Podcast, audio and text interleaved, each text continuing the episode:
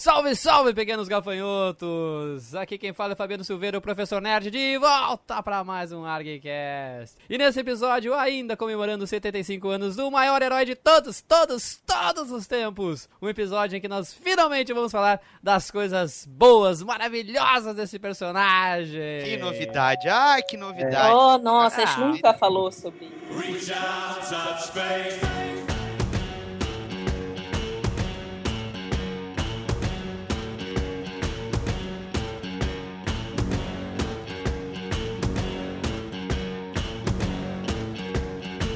Ei, só um pouquinho, peraí, eu tive que aguentar o último episódio, a gente falando as merdas do Batman, tá? Então, por favor, deixa eu ficar feliz, tá? Valeu, obrigado. Ah, eu sei, eu sei. Mas como o Teddy mesmo falou, né, proporcional ao mito, as merdas também são míticas, né, cara? Ai, tá.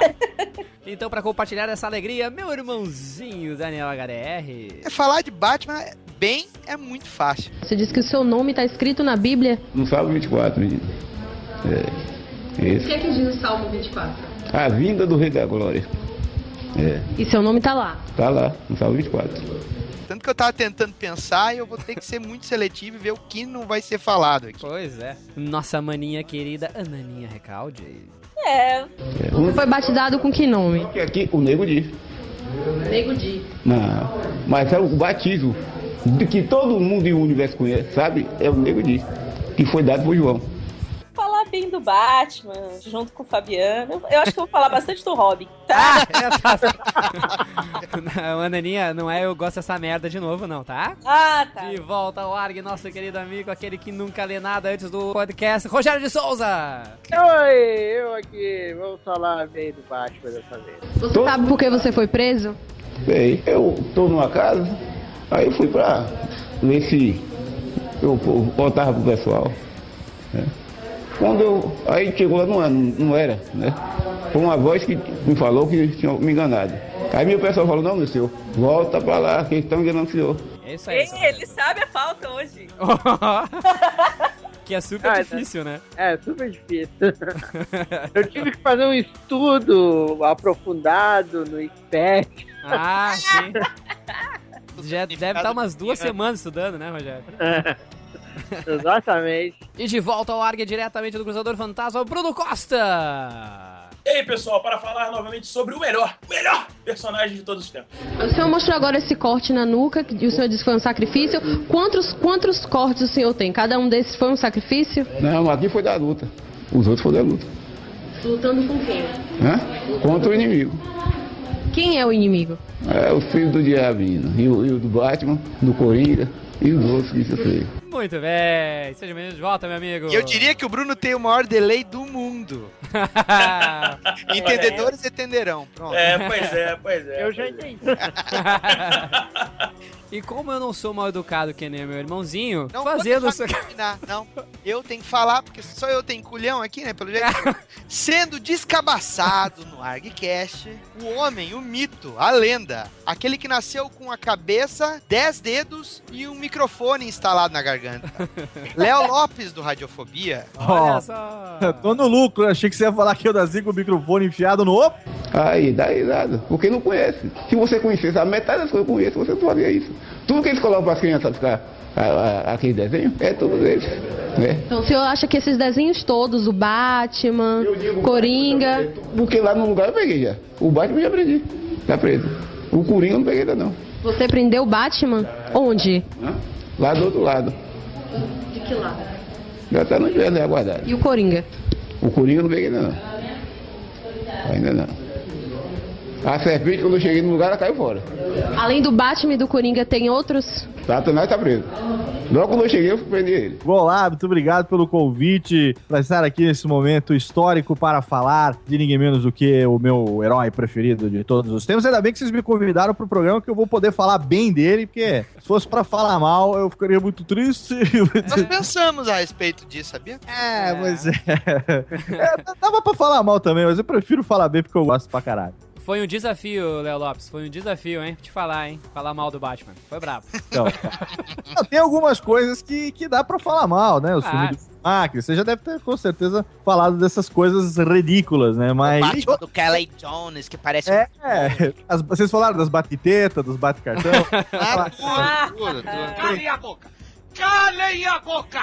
Então tá, pessoal, vamos começar a falar então bem do Batman em todas as mídias possíveis no próximo bloco.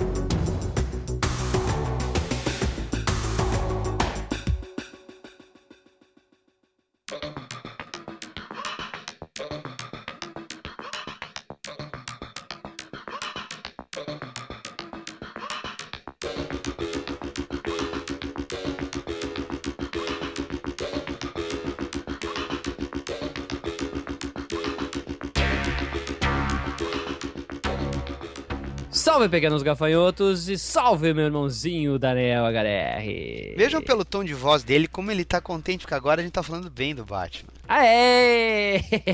Finalmente, um episódio digno do Homem-Morcego. Não é, né, cara? É, é o Yin e o Yang, né, cara? É. É o Yin e o Yang. Então, assim como a gente já feito aquele lá do Superman, nós vamos ter que fazer um porra Superman também em breve. Pois é, né, cara? Já que o porra Tarzan não saiu ainda, né? Ah, mas tu tá estudando, não tá? Pô, tô estudando, tô estudando. Pra inverter esse porra Tarzan pra virar o The Best of Tarzan. Ah, muito fácil. Vai ter que convencer isso durante a gravação, então. Ô, Mas, desafio. ah, mas antes que, que a gente prossiga, nós vamos deixar claro aqui também que não, vocês não tiveram uma alucinação. Há dois episódios atrás vocês ouviram leituras de comentários, mas dois episódios agora, incluindo este, vocês não têm ainda leitura de comentários, porque nós estamos gravando isso há, um- há menos de uma semana de sair o episódio e nós estamos ocupados pra caralho, então não dá pra ficar escolhendo os comentários de uma hora pra outra, editando de uma hora pra outra, pra vocês ouvirem ou simplesmente resolverem pular no MP3 player de vocês e não quererem ouvir os comentários. Então, É. nos desculpem se vocês ainda não estão ouvindo os comentários neste episódio também. É isso aí, daqui a pouquinho a gente atualiza tudo. É que realmente tá todo mundo ferradaço aqui. E antes que vocês também comentem assim, Ai, o Daniel escreveu errado no banner. porra do caralho, a, a geração 8 bytes. Caralho, vocês olharam a foto? Olharam a foto? Olharam as duas minas quase se mordendo? Então agora vocês entenderam o porquê do byte, certo? Tá? Então, isso é humor britânico, humor sofisticado. Tá me ouvindo? Então vocês não vêm me encher o saco depois no Facebook. Ai, fizeram errado, é arte do banner. O inglês tá errado. Cadê o Fabiano aí nessas horas, o grande professor de inglês? Pois é, né? Cadê os links também do episódio? Fabiano ah, é, comeu. pois é verdade. Fabiano comeu. Pô, cara, vamos fazer uma atualização depois, depois a gente avisa o pessoal. Tá, mas Prometo estamos... que na geração 16, abre aspas, bytes, nós teremos os links, tá? Eu vou ter que botar uma cena no nosso Suruba, então, se chegar Ah, é? 16 bytes, né? Todo mundo se mordendo. Mas, assim, nós estamos aqui pra falar, obviamente, de uma nova promoção vinculada ao Homem Morcego. É isso aí, meu irmão. Uma promoção sensacional de novo, hein? Muito legal. Essa, Muito essa promoção ninguém esperava. Pô, cara, eu não esperava ganhar esse presente aqui. Pois é. Mas antes de falar dela rapidamente, a gente quer avisar que, com relação à promoção da, do ArgCast com a Panini, a promoção Parábola, né, da graphic novel do Surfista Prateado, nós iremos divulgar o ganhador no início do mês de junho, porque nós recebemos muitos parágrafos com cenários loucos e, e- e fantásticos sendo descritos ali. Então a nossa comissão julgadora que não é pequena, ela é composta principalmente pelos participantes do episódio, entre outras pessoas, está escolhendo o parágrafo ganhador e para vocês saberem realmente como está sendo cheio de lisura, os parágrafos não têm o nome dos autores. Uhum. Certo? Então, quer dizer, a escolha está sendo feita justamente pelo conteúdo do texto. Então, suas piranhas, acalmem-se, vai sair em junho o É resultado. isso, Rapidinho. Então, A promoção, a promoção do Baratas, você sabe, né? Ela tá concluindo dia 31, né? Uhum. Então você ainda tem a sua chance de fazer a sua compra lá com o código de desconto e, consequentemente, ir lá e concorrer ao Batman Vault, que é aquele puta kit do Batman. Que é um livraço sensacional, né? E mais os pôsteres do meu irmão, Daniel HDR. Ah, mas não é nada comparado àquele livro, né, velho? Pô, que isso, é cara. foda, foda. Não se subestime. E a camiseta que tá foda pra caralho, vão Tá lá. linda. Ô, cara, cada vez que sai com aquela camiseta é um sucesso, né? Mas é, né? E, e é uma ilusão de ótica do caralho, né? Aham, o cara olha de longe acho que é o logo do Batman. É, né? com certeza. Muito bom. Mas, cara, essa promoção aqui, dessa estátua linda, maravilhosa, o pessoal pode uh, verificar aí no banner da estátua do Batman. É. Cara, que estátua do peru essa. Limitadíssimo. Quantas cópias da estátua? São só 30 cópias dessa estátua, feita pelo nosso amigo aí, Marcos Caldas. É, Marcos Caldas, grande escultor e grande ouvinte do ArgCast, Uhum. fez a gentileza de jogar essa coleção dele, né? do- Uhum. Dessa estátua do Batman com o Coringa, que é uma cena do Cavaleiro das Trevas. Descreva a cena, Fabiano. Pô, cara, é aquela cena fatídica, sensacional do Batman. Ali o, o Batman ferido e o Coringa morrendo. Com caolho, no olho, né? Com batarangue, caolho. Ah, é aquela cena que o Batman bate o Coringa, né? Ele não mata o Coringa, que coisa séria. Ah, Ah, o Fabiano vai negar até o último momento da vida dele. E olha, cara, o Marcos pegou exatamente o traço do Miller no Uhum. auge, cara. Batman ali com a mão protegendo onde ele tinha levado as balas e Coringa tá no meio da água, o Batman também tá no meio da água. Mas se você tá ouvindo aí pelo feed, filho da puta, vem aqui no site, olha a foto, tá do caralho. E você, ouvinte do ArgCast, vai poder ganhar uma das limitadíssimas cópias dessa estátua para deixar disponível ali na sua prateleira linda e maravilhosa. Mas você vai ter que fazer o quê? Seguinte, galerinha. Eu não aguento mais esses selfies aí que tu- que estão permeando a internet, mas então Exato. eu vou fazer alguma coisa engraçada. Exato. Então vocês vão ter que fazer uma espécie de selfie, ou seja, tirar uma foto, só que vocês vão ter que tirar uma foto de Batman, ou na verdade, fazendo a cena do Batman abrindo sua capa, chegando no ambiente, Não interessa. essa capa esvoaçante. É, não interessa se é uma toalha de cozinha, não interessa se é o cobertor da sua cama, não interessa se é uma peça de tecido, não interessa, cara, nem se é toalha de, de- de mesa de pizzaria. Você vai Exato. ter que montar uma cena, seja com você e seus amigos, seja sozinho. A foto que tiver o maior número de pontuações na votação vai ganhar essa estatueta. Então sejam criativos, pessoal. Mais uma vez, sejam engraçados, improvisem aí, como diz o Daniel. Daniel já deu dicas pra vocês. Usem toalha, usem lençol, sei lá, whatever. Ma- aquelas máscaras de aniversário, sei lá.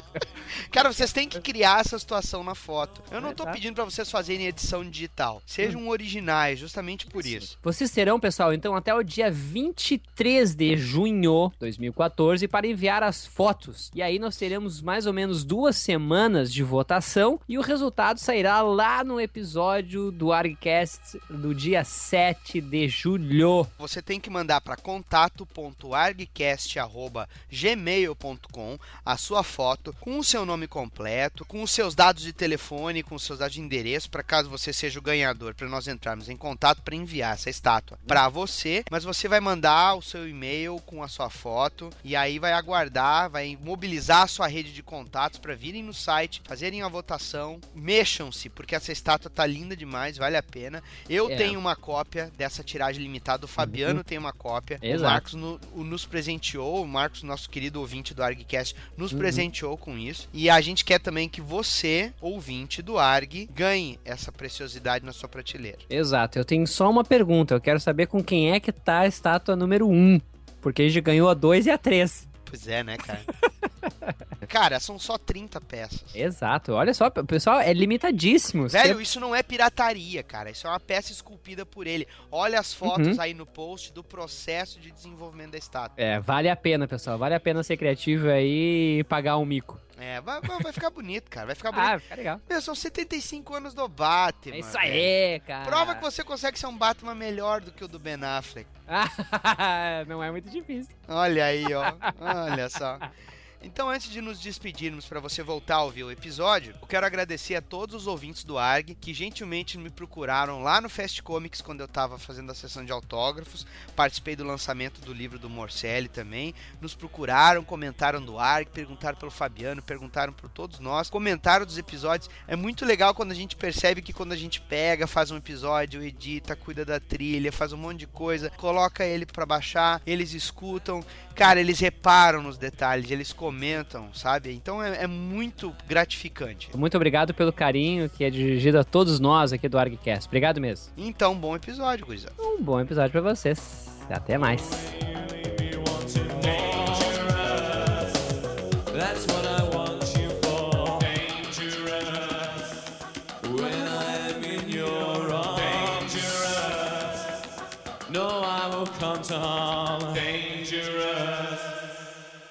Nada mais justo que começarmos por onde o Batman surgiu. Vamos começar a elencar então aqui os melhores momentos, aquilo que realmente nos chamou mais atenção nesses 75 anos de Batman. Mesmo que a gente caia no óbvio, como eu falei antes, mas vamos lá. Vou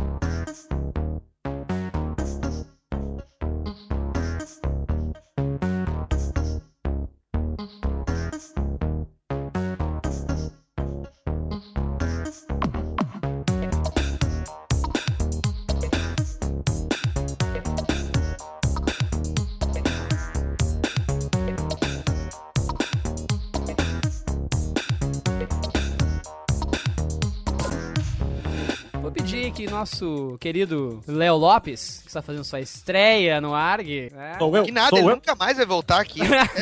Ele vai ficar com medo, cara. Ele vai ficar assim. Chama mais, pô. Tendo tempo, nós estamos aqui, cara. Ah, Eu beleza. não cara. escuto mais gravo, né, Léo? É, não escuta mais gravo, claro. Pô. Pelo menos é melhor do que o Jabu, que baixa, mas não ouve, né? Eu falo mesmo, mano. Porque eu sou assim, né? Transparente. Então tá, Léo, diz aí, então, alguma coisa aí do Batman, que, do- dos quadrinhos que tu curte bastante aí. Cara, você já deixou a missão pimenta pra mim já. Começar o programa escolhendo um quadrinho do Batman. Perde né, o? Ah, não- do programa, entendeu? É, mas não precisa ser um, pode ser vários. Mas não tem problema não. Desafio dado, desafio aceito. Não tem, É não tem é. erro aqui não. Cara, eu sou aí às vésperas de cumprimentar o Dr. Dedão. Vou fazer 40 anos agora em julho. É o Batman tá fudido na minha mão agora. É, pois é. E eu vivi os anos 80, né? O comecinho dos anos 90, a minha adolescência. Foi nessa época que eu tive a felicidade de começar a acompanhar os quadrinhos do Batman, né? E no final dos anos 80 a gente teve aí uma série de clássicos que estão sendo reeditados hoje, inclusive. Hoje, que eu digo, no momento atual, né? Que a gente vive. É, quadrinhos que marcaram realmente a história do personagem e marcaram a minha vida como fã do Batman, né? E entre todos os que vocês vão falar também, com certeza, de quadrinhos que eu tô pensando, e agora tenho certeza que eu vou falar o quadrinho que alguém aí de vocês estaria pensando, mas um que realmente me marcou por vários motivos e que, assim, me deixou uma, uma marca é, é, profunda, digamos assim, sabe? De, de choque, né? Que, que me mostrou um outro lado, uma, uma realidade que eu não conhecia, foi a graphic novel Asilo Arcan, de 1989, escrita pelo Graham Morrison e ilustrada pelo nosso querido Dave McKean, que, meu, dispensa apresentações, né? Essa graphic novel mostrou um lado do Batman com medo de perder a sanidade, né? Achei Um que era Bat- de perder a rosca, porque o cara pau pra ele. é, rolou, rolou um semifiozinho terra ali, rolou, um- Exato. rolou uma buzinada ali do Coringa, né? No bundinha de ferro, né? e tal. Relaxa, bolinha de ferro. Relaxa, bundinha de ferro, cozinho de ferro, bundinha de ferro, você fala. E realmente, cara, me mostrou assim. Eu fui reler eh, recentemente, acho que um ano mais ou menos. Eu tava preparando as coisas pra mudança e aí eu resgatei a minha coleção de quadrinhos. E aqui no escritório, aqui no interior, onde pra mim, pra onde eu me mudei, eu deixei a minha coleção de quadrinhos que tava encaixotada, bastante acessível. Inclusive os meus filhos, né? Eu tenho um de 12 e um de 8, que tenho três, um novinho, mas esses dois que já estão querendo as revistas, eu já tenho pego, tenho emprestado e, e tenho relido também nesse processo, né? E, cara, essa graphic novel pra mim, ela é eterna, mostra realmente um lado do Batman que a gente sempre fica naquela, é, naquela dúvida, né? Nessa linha tênue que ele anda sempre entre a genialidade e a insanidade, né? E mostra a proximidade que ele tem dos bandidos insanos, dos arqui-inimigos dele, né? Que ele é muito mais parecido com esses caras do que a gente imagina, né? Léo, Fora a história do asilo, a história, enfim, da mãe do cara, né? Do Amadeus Arcan. Eu acho, cara, muito legal. esse- Léo, o nível técnico desse material também é muito louco. Porque É. o Dave McKean, ele põe as colagens e É, as páginas são textura. fotografadas, cara. É muito bonito. Isso É uma- Sim, é isso que eu ia falar, cara. A narrativa também, se você for analisar das páginas, elas, cara, elas vão se completando de uma maneira, a insanidade vai crescendo. Você É, vê que o tô ele, os traços eles vão mudando e se mesclando pra você entender o que é passado, o que é futuro, o que é loucura, o que é realidade. Você vê o quanto o Batman é perturbado, né? É isso que a Ana tá falando da narrativa, é legal porque ao mesmo tempo que conta a história do Amadeus Arcan, né, a história dele, da mãe dele, a história do Asilo Arcan, vai fazendo um paralelo com o que o Batman tá vivendo exatamente ali naquele momento, né? É. O que que ele foi parar ali dentro, né? O que que levou ele até ali? Inclusive, até já em outra oportunidade a gente chegou a conversar sobre isso, que ele antes de entrar, ele tem uma conversa com o Gordon, né? E aí o Gordon percebe que ele tá um pouco reticente e o Gordon tá com medo dele, sei lá, dele ser machucado, dele ser ferido e tal, porque os caras pegaram os enfermeiros, os médicos de refém e se o Batman não entrar, eles vão matar todo mundo, resumo da ópera, né? E aí ele pergunta, eu tô notando que você tá meio nervosão, que você tá meio, mais ou menos, né? Você Tá, tá, tá querendo entrar, tá meio reticente, o que que tá acontecendo? E aí ele fala, tenho medo do que que eu vou encontrar lá dentro, do eu que eu vou me descobrir lá dentro. Eu tenho medo de não conseguir sair depois, né? Tenho medo de me misturar com aquela galera e acabar ficando lá. E isso realmente me prendeu, cara. Com 14 anos, é, sabe, me mostrou um negócio que eu não imaginava, uma densidade em quadrinho que eu realmente não conhecia. Uhum. Mais algum comentário sobre Asilo Arkham? Caro pra caralho. Me lembro que quando eu comprei, essa cara era muito cara aquela edição, velho. Hoje em Cara, dia, eu- tenho, a- eu tenho a original da época ainda. Tanto Sim, que a eu Panini, também. Da Abril. É, pois é, a Panini relançou, eu não quis comprar, cara, porque eu pensei assim, velho, pá, cara, muito bico de ilustração eu fiz pra comprar, tem uma graninha sobrando pra comprar isso. Chega. É, cara, eu diria que Asilo Arkham é um mergulho profundo na psique do Homem Morcego. Acho que o Léo já falou bastante sobre isso, né? Uhum. E eu concordo, é você realmente analisar, desfragmentar quem é o Batman, né? Em sua essência. Ah, eu só tenho um comentário bem curto. Hum. Asilo Arcan, Batman Asilo Arcan é quadrinho, arte. É arte pintada, é arte, assim. Praticamente a história é feita de forma completamente diferente de qualquer outra história de quadrinho, né? De um super-herói, de um vigilante. Né? E também tem o texto, a narrativa, que é uma história profunda, psicológica também. Uhum. Tu tá, tá reunindo duas mídias de arte aí, né? Que isso resume o que é o quadrinho, né? Que é arte que envolve outras artes, tudo junto. Eu ia perguntar até a Orquídea Negra saiu antes ou não? Não me recordo. A Orquídea Negra da Vertigo lá, Vamos ver. graphic novel. Porque se saiu antes, meu argumento vai a merda. Mas caso não tenha saído antes, Asilo Arkham acho que foi a primeira graphic novel que utilizou recursos de artes plásticas, com, com montagem e colagem, numa história referente a um personagem de grande mídia, assim. É, verdade. Deixa eu ver aqui. Também Electra Assassina É isso que também. eu ia falar. É, mas a Electra Assassina já tinha colagem, né? Tinha. Ah, então foda-se o que eu falei. Foda-se. É que pra mim Batman sempre vem antes, né, cara? Olha. Mas bem uma coisa que o Léo falou, que bem ali no final da década de 80, dos anos 90, a gente foi realmente inundado por várias edições do Batman em função da nova Batmania, né? Por causa do filme. Ah, sim. né, então essa foi com certeza, embora tenha sido publicada em dezembro de 90, né? Mas ela faz parte dessa leva aí que as bancas estavam inundadas realmente de material do Batman. É, Na verdade, consigo. aconteceu mesmo um pouquinho antes, até a É. gente chegou a conversar sobre isso, que foi a partir do momento que as origens, né, dos heróis foram Uhum. recuadas, né? Uhum. E aí você, com o Batman ano 1, você teve um marco nessa questão dessas histórias, né? Então, tanto é que você tem a origem do Batman recontado no ano 1, você tem praticamente uma nova versão para a origem do Coringa recontada na Piada Mortal. Então você tem vários clássicos, você tem o, o Cavaleiro das Trevas, que num futuro alternativo e tal. Então tem uma série de clássicos nesse momento. O filme de 89 chegou, ele veio coroar isso, né? Porque, porra, pra Uhum. mim, a ação foi a primeira vez que a gente viu Batman no cinema, né, cara? Engraçado, né? Eu tava falando uma coisa, mas essa transição dos anos 80, 90, enfim, essas décadas, e aí hoje tem as melhores histórias do Batman, pelo menos as mais queridas pelos leitores, né? Pelo menos Então- lembro que eu tava aqui tentando fazer uma relação do- de, de coisas legais. E, em termos de quadrinho, as melhores são dessa época, certamente. Eu vou deixar o Bruno então falar um. Menciona um aí, Bruno. Cara, então, eu gosto muito do Batman, o Filho do Demônio, cara. Ia ser o meu, valeu, viu? Obrigado. Ah, te prepara que vai mais acontecer aqui, Fabiano. Ah, com eu já até relaxei, velho. Ah, eu, é, eu também, larguei de mão já. É, né?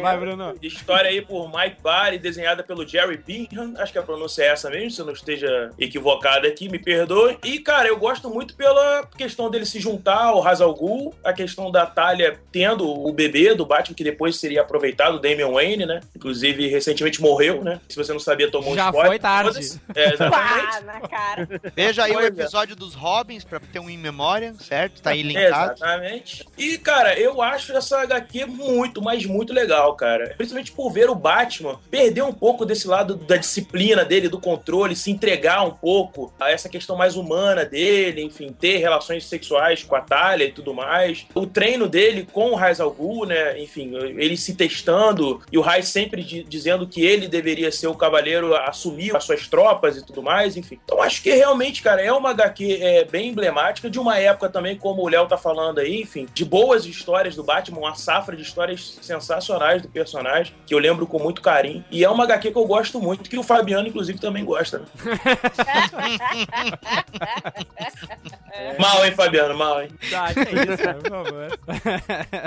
Legal, cara. Pô, é, realmente eu me lembro dessa história aí. Eu me lembro que eu tava numa banca de revista, assim, e minha mãe, né, certo, quer comprar uma revista? Assim, eu quero. Aí eu fui olhando as revistas e, bah, tinha visto aquela capa linda, maravilhosa, né? Filho do demônio. Ah, mãe, eu quero essa aqui. Ela, não, não, essa aí tá muito cara. Não, tem o nome demônio, meu filho. Não vou É. comprar. Aí eu, tá, então, tá, então. Ué, tá, não quero nenhuma então. Aí, ah, saí tri cabisbaixo, enfim, daí ela depois, tá, volta, compra lá a revista. Eu, ah, comprei, eu baixo filho do demônio, né? Cheguei em casa, fiquei tri chocado, cara. No final, com baixo tendo filho, assim, porque eu não, nunca tinha pensado naquilo e nunca tinha visto isso em termos de quadrinhos, né? Mas a história é sensacional, a arte é sensacional também. E deixou esse gancho que ficou por muito tempo, será que aquilo seria aproveitado ou não? Até que os editores disseram que não, que aquela história se passaria no Elseworld, aí depois, né, a Grant Morrison Não tiveram culhão, volta, né? né? E aí É, depois na época tiveram não, é. culhão. O real foi. Exato. É. Mas é uma história muito legal, cara. Eu gosto muito da capa, da arte da capa, assim. Sim, sim, sim. sensacional, cara. Ah, é. Muito bom. Muito bem, Ananinha Recalde, nossa maninha querida. Ah, Diz mais mãe. um aí que eu pensei aqui. Não, cara, eu vou ser obrigada a falar o primeiro do Batman que eu li, né? Que é o Ah. Cavaleiro das Trevas. Ah, Puta que pariu. Ah, Agora sim. Agora sim, eu Agora já eu vi tenho uma vantagem. lista do que eu vou falar aqui. O Cavaleiro das Trevas já era. É, cara, mas é aqui que também. é até uma piada, né? O Daniel que faz essa piada, que as meninas tinham New Kids on the Block, assim, na capa tinha o caderno do Batman. É, tu destruía a moral delas. É, problema dela. Eu não sou pouca bosta, tá entendendo? Mas, que isso, né? Eu ia ler a coleção do meu pai e ele tinha muito Asterix, ele tinha muito Alan Moore, tanto que eu li numa sequência Watchmen, Ronin e Cavaleiro das Trevas. Uau! Olha, Nossa. sensacional. Porra. Foi meu... Parabéns, hein, Ana? É, É, foi meu debut lá com por isso, que 12 eu digo, anos. por isso que eu digo que quando a Ana fala do histórico dela como leitora, eu fico imaginando ela na primeira série, essas menininhas com caderno da Moranguinho. Ela, pega lá com os Dostoiévski, que tá na cara das. Pá! Cara, mas é que era engraçado que quando eu tava na aula de história, isso nada a ver com o Batman, enfim, não vou mudar de assunto completamente. não é de hoje. Toda a minha vida tenho dedicado a explicar, comprovar esses fenômenos misteriosos da parapsicologia que são espontâneos. Enfim, Cavaleiro das Trevas foi a primeira que eu li, então me marcou muito. Depois que eu li Cavaleiro das Trevas, tudo que eu vi depois sobre o Batman e o Coringa teve uma outra perspectiva. Eu não consegui ver a relação deles. Porque, assim, muitos leitores passam por uma relação longa, né, entre o Batman e o Coringa. E tem Piada Mortal, tem os mensais, você fica se questionando o que, é aquilo, né? O próprio Asilo Arkham depois, mas no Cavaleiro das Trevas, cara, eu fico até sem palavras. É muito marcante pra mim. Mas eu acredito que é uma HQ que marcou muita gente. Né? É, e se você tá achando aí. Ai, o que, que é isso? É o filme? Não, filho da puta. É a grafal do Frank Miller. Tá o link aí do episódio do ArgCast pra tu ouvir, pra tu entender. Tu lê o que é, que é quadrinho de macho. É isso aí. É, por favor. que, em que as metralhadoras faziam Buda, Buda, É, Buda, Buda, Buda, Buda, Buda. bududá, bududá, bududá. Budá, budá, budá, budá, budá. Eu adorava aquilo ali. Ah, mas o pessoal, se não quiser ler, porque é muito grande, né? A revista é Vai Ah, ler o não, 2 sim. então, sem vergonha. Ah, Vai. pelo amor de Deus, aí não, aí não. Ah, Ah, Não, cara. Só um pouquinho. Eu, Alguém já deixou de ler maluco. porque é muito grande? Não, o Porra Batman foi no último episódio, tá, bro? Exatamente, exatamente. Deixa eu cabeça pra Não, mas tem animação também, né, pessoal? Tem, tem animação. Ah, não, cara, mas lê, lê. Não, claro, claro. Cara, certeza, aquel- é aquelas páginas, aquelas páginas do noticiário, sabe? Uhum. Intercalando com as cenas do Batman, aquilo é uma narrativa fantástica. Você fica assim, Alan Moore, seu filho de uma puta, entendeu? Não, Eu- eu, pelo menos- É sensacional, cara. Sensacional. é a única revista que eu tenho três edições diferentes aqui. Eu também, cara. Eu tenho os fascículos, né, separados. Pô, legal. Tenho aquela edição azul do raio, da capa aqui. Uhum. Batman. E eu tenho uma edição especial de 50 anos da DC, que é uma capa vermelha e preta, assim, no sol se pondo, e que tem a sombra do Batman e do Super-Homem na hora da porrada, assim. Pois é, leia nem que seja pra ver o Batman dar uma porradona no Superman. Mas dá-lhe um pataço, né? no queixo, Superman. Mas, cara, eu já comentei isso. O Léo e a Ana vão lembrar, que acho que todos aqui que já leram também vão lembrar. A primeira tiragem desse material, quando ele saiu, foi feito naquele papel Baxter, que é um papel opaco, meu. As Aham. cores da Lin Varley lindas, cara. Como aquela hora que o Batman tá Uhum. dentro do tanque, cara. Ele tá Sim. todo com uma tonalidade pardo, assim, sépia aí. De repente vai na luta lá dos esgotos, tudo azulado, avermelhado, aquela cor de bosta, que nem eu falei lá no episódio do Cavaleiro das Trevas, sabe? É muito visceral aquele trabalho, cara. É muito legal. Ah, é legal. Eu fiz questão de guardar as três edições, apesar de serem a mesma história. Ah, mas por que que você guardou as três edições? É toque? É coisa fã, é toque, é coisa de fã mesmo, cara. E é isso que Não, você tá perfeito. dizendo. que Cada edição tem um detalhe diferente. Cada edição tem alguma coisa que faz dela única, entendeu? É, assim Pô, como encadernado tem o 2, né? Ah, meu Nossa, Deus. mãe do céu.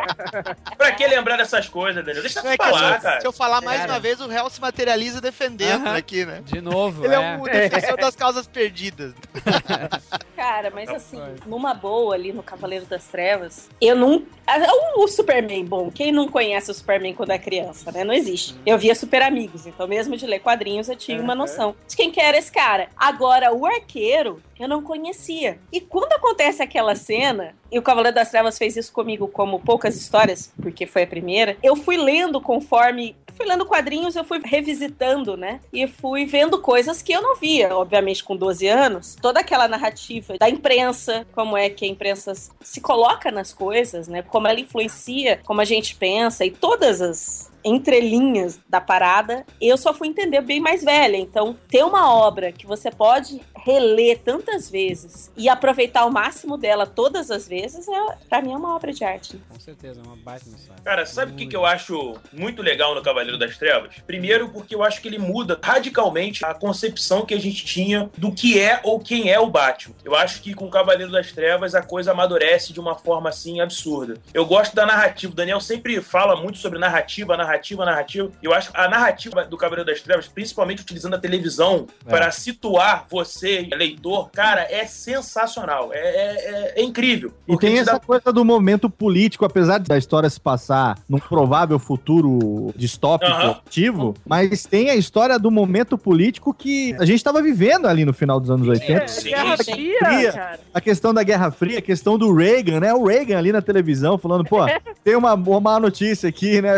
Os russos, Filha da mãe. os russos não têm um senso de humor, né? Dos negócios assim, quer dizer, Aí tem a bomba radioativa, o super-homem se fode, né, com ataque nuclear. É muito Aham. foda isso, cara, porque posiciona Muito. você ali, né, e tenta te dar um link com realidade ao mesmo tempo, né, cara. O super-homem ali como sendo o marionete do governo, né, é muito legal Uhum. isso. E sequências sensacionais, a porradaria entre o super-homem e o Batman tem um porquê e tem uma lógica, né? Tem todo um plano que o Batman sempre arquitetou pra aquilo, eh, se ocorresse, ele poder utilizar. E esse é o Batman, né, cara? Aí você, porra, esse é o personagem que a gente gosta, que a gente. Que, o cara é preparado pra tudo, que consegue antever os movimentos de qualquer um, né? Então, porra, isso é que é maneiro. E o Frank Miller conseguiu trazer tudo isso à tona, montar um personagem totalmente novo, praticamente.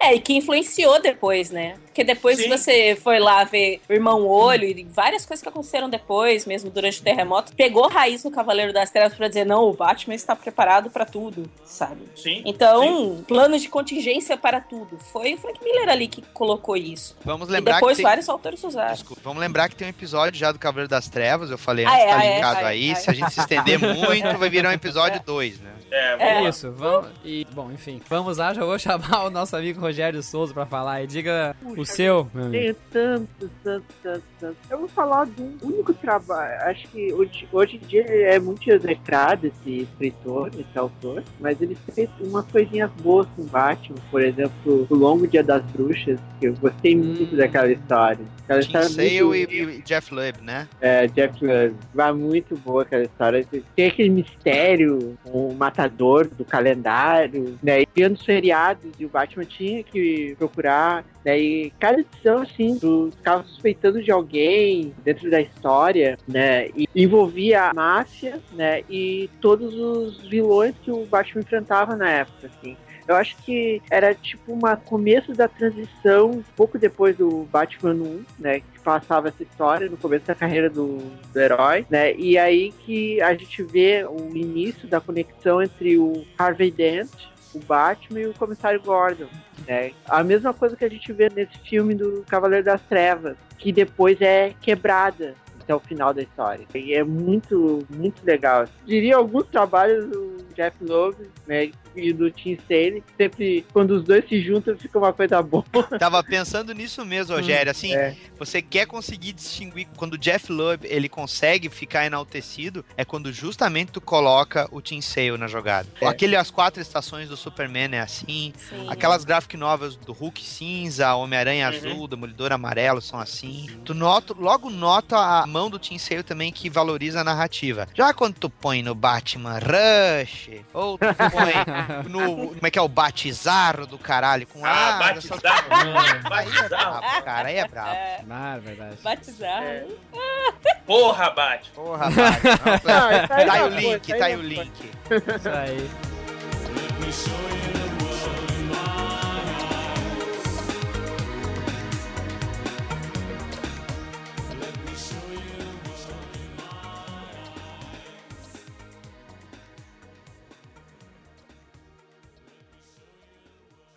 Bom, mais algum comentário da saga toda aí do Jeff Lubb e Tim Sale? Muito bem, passamos para Daniel HDR. Meu irmão. Ai, caralho, com asa, tá.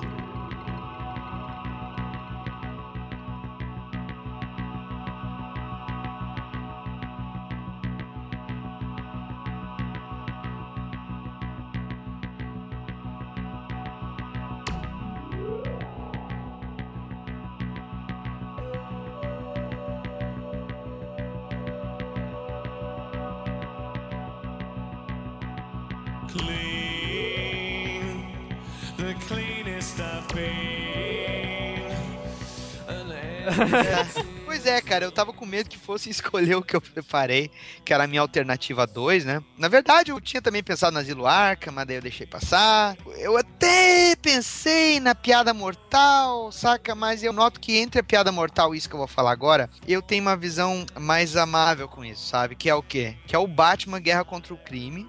Aquela graphic novel O feita. Alex, o Alex Ross, não é isso? O Alex Ross e o Paul Dini, exatamente. Muito Pra bom. começar, já começa muito bem, porque ele dedica ao Bill Finger, o verdadeiro homem morcego. Exato. Porra, tem Diz- uma introduçãozinha ali muito maneira. É, ele desfaz uma injustiça histórica já, né? Em seguida, tu tem uma história que tu tem o lado dark do Batman, Sim. porém, tu tem uma base humana que faz justamente tu criar uma identificação com o personagem, sabe? Então, se tu parar pra pensar que essa graphic novel, ela veio justamente naquela onda de fodalização, né? Que onda de fodalização foi essa? Depois do Grant Morrison escrevendo a Liga, o Batman virou o Gran Fodão, né? E aí o Batman ele vence o Galactus com uma mão nas costas, né? Como dizem aqui. Essa graphic novel deixa o personagem humano, ele não fica bebendo dessa história de nada, eu sou o gran fodão, tenho a resposta pra tudo. E o mais legal é que ela rompe a narrativa óbvia dos quadrinhos de balão de pensamento e balão de fala, Hum. e ela fica com o formato de conto, cara. E isso dá um outro ar pra história, sabe? Muito legal. Eu gosto muito disso aqui. É o tipo de coisa assim que todos esses álbuns aqui que o Alex Ross fez, eu procuro ler pelo menos uma vez por ano eles. Se eu não leio todos, eu leio alguns deles, sabe? E agora a minha leitura anual acabou acontecendo por essa pauta, eu pude rever. E é muito bonito o trabalho, mas principalmente pelo toque humano do personagem, sabe? Porque isso aqui veio posterior a Reino do Amanhã. E o Reino do Amanhã tu já dá também um outro ar pro Batman Uhum. não tão fodalizado e mais humano. E isso aqui é meio que a cereja do bolo, sabe? Eu acho muito legal. Isso que eu não sei qual é a opinião de vocês, mas eu, por exemplo, tirando as partes óbvias do Bruce Wayne, que faz a história fluir de uma maneira única, sabe? Que mostra, puta, cara, os planos gerais da cidade de Gotham de noite, puta que eu pariu, velho. Que, meu, isso é demais, velho. Puta, cara, e, e- toda essa sequência em que ele pega e, cruza com o mesmo menino, cara. É. Sabe? Pá, isso aqui. Não, essa página em que ele simplesmente pega, fica sem saber como reagir com o guri apontando a arma pra ele. E aí o guri pega e se abraça nele assim. Olha, se tu diz que o Batman come menininho e que o Batman é viado, vá tomar no olho do cu. Quando você olha isso aqui, eu duvido que tu tenha um pensamento ruim, sabe? É, não tem como, né, cara? Não tem como, cara. Quando tu olha a história inteira, puta merda, sabe? É, é- é meio que um atestado de legitimidade em todas as motivações do personagem. É, gente, é, é que tem também uma confusão, né? Entre, sei lá, você dizer que o cara tem uma relação com o Robin e que ele não pode ter é, compaixão, né? É, sem essa falar é que foda. os caras dizem, ah, porque o Batman é viado, porque o Batman é viado. se isso fosse verdade, ele era pedófilo, acima de tudo. Entendeu? E isso vocês não se preocupam, né, seus filhos da puta? Se ele é pedófilo, isso não incomoda vocês. Porra É, do e essa caralho. história tem uma coisa legal, HDR, que no conto, nesse tipo conto, como você tava falando, tem uma hora que ele fala, né, que ele usa o Bruce Wayne, né? O, o- ele é o Batman, mas ele usa Sim. o Bruce Wayne pra passear pela sociedade, pra colher informações, pra entender o que que tá acontecendo nesses bastidores da corrupção, da política, que é uma coisa interessante, né? Você vê o Bruce Wayne agindo ainda como uma extensão do Batman nesse sentido, né? De colher informações, de continuar mais pensando da mesma forma como o Batman, mas com uma forma mais estratégica, né? Uhum. Não, é, tem uma é hora que ele tá conversando com um tal de Randall, que o cara tem uma empresa que investe em segurança. Ele tem um close-up do Bruce, cara, que ele tá encarando o sujeito lá naqueles clubes de gentlemans que tem, né? Aqueles Aham. Rotary clubes do caralho com Sim, asa. sim. Ele tá encarando o sujeito e tem um pensamento em off, assim. Eu sorrio e me seguro pra não esmurrar o homem. Cara, isso mostra geralmente como o Batman tá foda, sabe? Que ele, ele precisa andar nessa linha tênue do cinismo da sociedade e, ao mesmo tempo, ele combate a sociedade à margem, sabe? Então, esse é um trabalho, sabe? Que se tu tinha qualquer dúvida sobre as motivações reais do personagem, é como eu falei, é um atestado que, sabe, dá plena justificativa pra tudo referente ao personagem. Não, e é interessante que a motivação do Bruce se tornar o Batman sempre foi o crime em Gotham, né? Sim. Sempre foi essa coisa mais da rua, do beco, né? Do tráfico ali, Sim, como acaba com a vida das pessoas que moram em Gotham City. E essa graphic traz isso muito claro, É, né? mas traz uma outra coisa também, Ana, que as pessoas às vezes não param pra pensar. O Batman é o ícone da infância perdida, cara. É. E a- ele justamente no momento que ele tem que se confrontar com o destino de outras crianças sendo modificado pelo crime, tu tem justamente um confronto de situação aí. E aí tu vê as reais motivações do personagem. Ele é o ícone da infância perdida. Ele não tá combatendo o crime, ele tá combatendo o crime pra que outras crianças Não, passam ele, pelo que ele passou. não passam É, pelo, não, pelo que ele ele passou. É, Exatamente. Perfeito, perfeito. Nem de perder os pais, nem de perder a própria infância, né? Exato. Que é o caso do menino. Exatamente. Sim. Por isso sim. que ele tem carro, que ele tem aviãozinho, que ele tem helicóptero, entendeu? É. Porque ele não teve infância, filho da puta. Pet Gadget. É. É. Eu queria ter o Ah. carro dele. É uma coisa legal do Alex Ross é que ele trata heróis humanos como humanos mesmo. E os super-heróis como deuses, né? E numa ele sempre fez isso. de mito muito foda pra Muito caralho, foda, né, muito velho? foda. É. Realmente ele faz a coisa num nível muito diferente. Esse cara é foda pra caralho. Não, é, aí e se vem aqueles. Ai, mas o Alex Ross desenha todo mundo que nem tiozão fantasiado. Ah, velho, give me a break, velho. Puta que o pariu, velho. É, só ele mudar o modelo dele. Ah, beleza, então tá. Mais algum comentário sobre Batman Guerra ao Crime? Também Muito caro bem, pra vamos- caralho. Comprar este negócio. É tudo caro pra cacete. Caro. E difícil de guardar. A minha estante de me trocar ela pra caber o negócio. Cara, eu tenho a edição americana e a edição nacional. Isso é. Cara, Eu sei, eu sei. É toque. Ah, isso, exato. Mas, cara, a edição nacional muito ruim de abrir. A cola dela, horrorosa, cara, amassava tudo. Que, que troço horroroso. Que acabamento bem ruim. Mas tudo bem. Enfim, vou falar o meu então, né? Vamos lá, vamos lá. Vamos lá. Pois vai. é, então, né? Vamos mais uma vez chover no molhado aí. Cara, eu tava pensando enquanto você estava falando de todos aqueles que eu já tinha pensado. é, eu tava pensando aqui em qual que eu ia falar, né? Então, indo um pouco nessa linha aí do Daniel falou, da humanização do Batman, de certa forma, eu vou falar daquela que pra mim é a origem definitiva do Batman, que é Batman 1. Hum. Pô, Cara. para. Ah, por um momento eu achei que tu ia falar do Batman no 2, do Mark Ah, Batman, nor- Exato, agora. é, Batman seminarista, Batman normalista, É. Isso, exato. Batman estagiário, dei todos os, todos os graus de- do Batman a partir do ano. Ano 1 e meio, Batman de férias, recesso de Natal. Batman é o o ano zero também, o HDR? Eles fizeram já o ano zero. Ah, já estão fazendo ano zero. O Snyder. O ano zero dos 952, né? Isso. Isso. Que tá melhor que o ano 2, cara. Bom, enfim, né? Tá, vai lá, vai lá, vai lá. Não, enfim, não precisa muito, né, pra ser melhor que a noite. Mas então tá. Primeiro, sim, também um belíssimo roteiro do Frank Miller, né? Com uma arte também, eu acho Ah, fenomenal Kelly, do cara. David Mazzucchelli, que traz um clima bem no ar, assim, pro Batman, né? Junto com as cores do Richmond Lewis também, eu acho que sensacionais. Ele fica. trabalha bem com essa questão de tons. Eu acho que segue, de certa forma, um pouco do que foi feito no Cavaleiro das Trevas. Então ele trabalha bastante com essa coisa do tom sépia, do tom mais terroso, enfim, ele vai trabalhando com essa coisa mais escura, uma coisa mais sempre tipo de paleta de cores. E é legal porque tu começa a trabalhar com o Batman de uma forma, tu começa realmente a construir o personagem, né? O relacionamento dele com o Gordon, com os policiais que não são corruptos e o Batman não é aquele mega super-herói fodão do Grant Morrison, né? Não, não tinha Não. chegado nisso ainda. Não, o Batman, não. ele início. falha, ele fica pensando como é que eu posso ser melhor, como é que eu vou realmente incutir medo no terror, nos bandidos. Então eu acho sensacional, assim, me lembro quando eu li, eu li o encadernado, aquele que saiu da editora Abril, eu não li na época quando saiu no, Ah, no tá. formatinho, eu né, da eu segunda tenho série. eu- É, eu, claro que eu tenho, consegui recuperar depois, né, na coleção, mas eu li primeiro com a publicação em dezembro de 89, né, que veio também em função, aí, como a gente comentou, da Batmania. Uhum.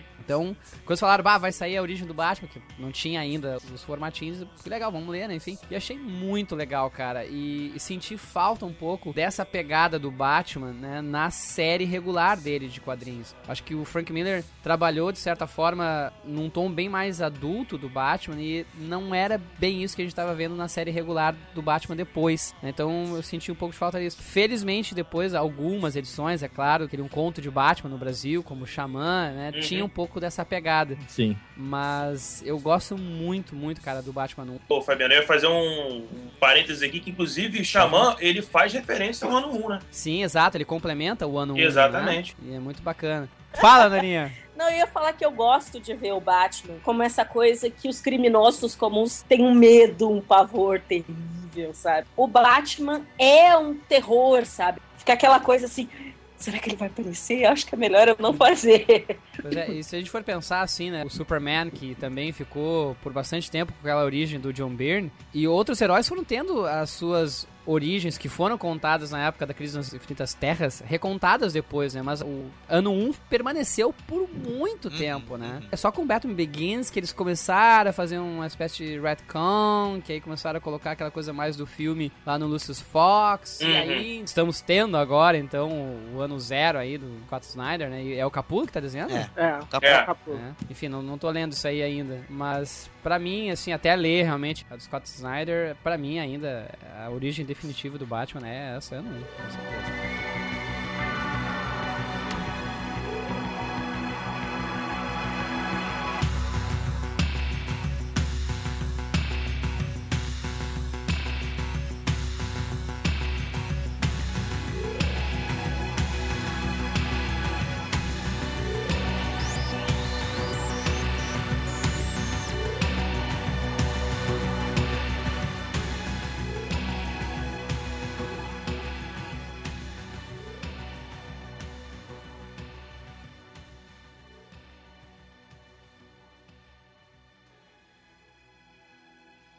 Vamos falar então do Batman nos cinemas, melhores coisas do morcegão na tela grande. É Chris Nolan, é isso, né? Beleza, vamos partir pro próximo bloco. Exato, Chris Nolan. Vamos partir pro próximo bloco. Gustavo Browner sustenido chateado agora. É. Sustenido chateado, ótimo.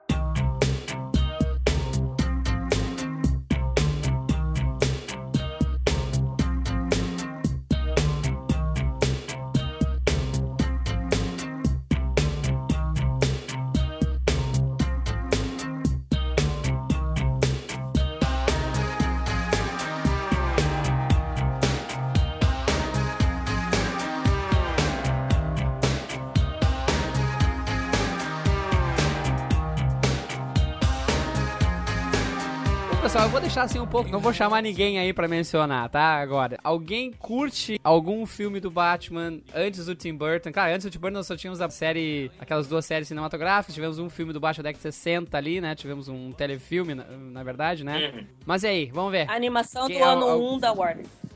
Não, não, não, não, não é ainda. Não é. Ah, para aí, Não. deputado. Se é por isso, então a máscara do fantasma, que é o que ela tá se referindo. Mas tem um bloco longa animado. Não, mas é TV um longa-metragem. É um É um longa-metragem. longa-metragem. Foda-se. Mas é uma animação. Caceta. Ih, tu vai ser Não, daqueles caras que dizem. A animação não pode ser filme. Não, pode, mas a gente tem um bloco pra isso. Não, caceta. mas aí a gente fala do Animated Series, a gente fala de outras animações. Ah, a quer falar de animação séries É, mas animadas. se então o longa, o longa da TV do Batman é bom, que ele combate um tubarão. Mas aquele saiu no cinema, ora. Ah, agora tu vem. Mas o do longa do Batman animado também saiu no cinema. Ah, Olha o é. sexo dos anjos, para com a Shaq de Bambi, para com a Shaq. Ah, mano. Tá, tá vendo, doutor seu juiz? Eu gostaria de pedir a palavra nesse momento. Claro, deputado. Por favor. Você me Por autoriza? excelência. Claro, deputado. Torias, Torias. Você me autoriza? Eu gostaria de pedir a palavra nesse momento, porque pros velhos, que nem eu, né? Que a gente que gostava de Batman desde criança. Fala, e meu filho, fala. a única coisa que a gente tinha de Batman na televisão, quando eu era criança, era as reprises da série dos anos 60, que passava no SBT, Uhum. e os Super Amigos. Não tinha mais nada além disso. Ah, isso mesmo. É. Da filmeira É. também, com Batmirim, meu filho. É, também. Exatamente.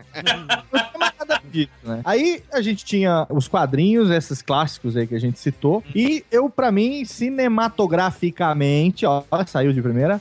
Batman tem dois momentos que marcaram bastante. O primeiro, lógico, o filme de 89, né? Que realmente foi a primeira vez que a gente viu, pelo menos a minha geração, viu o Batman na telona, com todas as suas restrições, com todas as suas liberdades e, e, enfim, com tudo aquilo. Mas, cara, foi muito legal. Apesar de eu não ter, ter as restrições com relação à escolha de elenco, a história, aquela coisa do Jack Napier ser o Coringa, é, que a gente tem que engolir ali, é lógico, né? Porque não dá muito pra. pra não, não dá pra exigir muito daquela época, mas dessa geração de filmes, eu destaco, obviamente, esse, o Batman. E eu ainda gosto de Batman O Retorno. Eu acho que Batman O É. Retorno tem duas atuações impagáveis do Danny DeVito e da Michelle Pfeiffer, que fazem com que esse filme seja obrigatório na DVD-teca, na, na videoteca de qualquer fã do Batman. Bateu muita punheta pra caralho. Como que é? É, a gente ali fez umas homenagens naquela. Quem nunca viu aquele mingau ali? arrepiava até os, os pequenos pelo pubiano que nascia naquele momento. É. Primeiro tinha a Kim Basinger de Vic veio, daí tu lembra nove e meia semanas de amor, ela dançando no- atrás da cortina, gostosa pra caralho que também. veio, ganha, ganhador de prêmio, de prêmio Pulitzer, você só queria saber de ver ela na Playboy, né? Exato. Aí você Não teve... foi eu no Google. Não, ela envelheceu bem, ela não apodreceu, não. Essa aí envelheceu bem. A gente, Aqui, é, então, a gente ficou tão É. escatológico aqui que a Ana caiu. Kim Basinger envelheceu bem. Aí a gente teve aquela série de filmes do Schumacher que eu acho que deve ter entrado no programa do Batman das coisas ruins. né? Isso. É. Porra, Batman. Porra. Bate cartão de crédito. A gente É, dá um isso. pulo nisso, Batman Milos e tudo mais, É. a gente pula Armadura isso. justinha na bunda, é isso aí mesmo. Exatamente. Rapadura com reguinho e tal, a gente pula isso. E aí, cara, dentro dos novos filmes, a gente já conversou, acho que eu e o Bruno, a gente falou, se eu não me engano, vou fazer jabá dos amigos aqui, se vocês me permitem, mas Claro.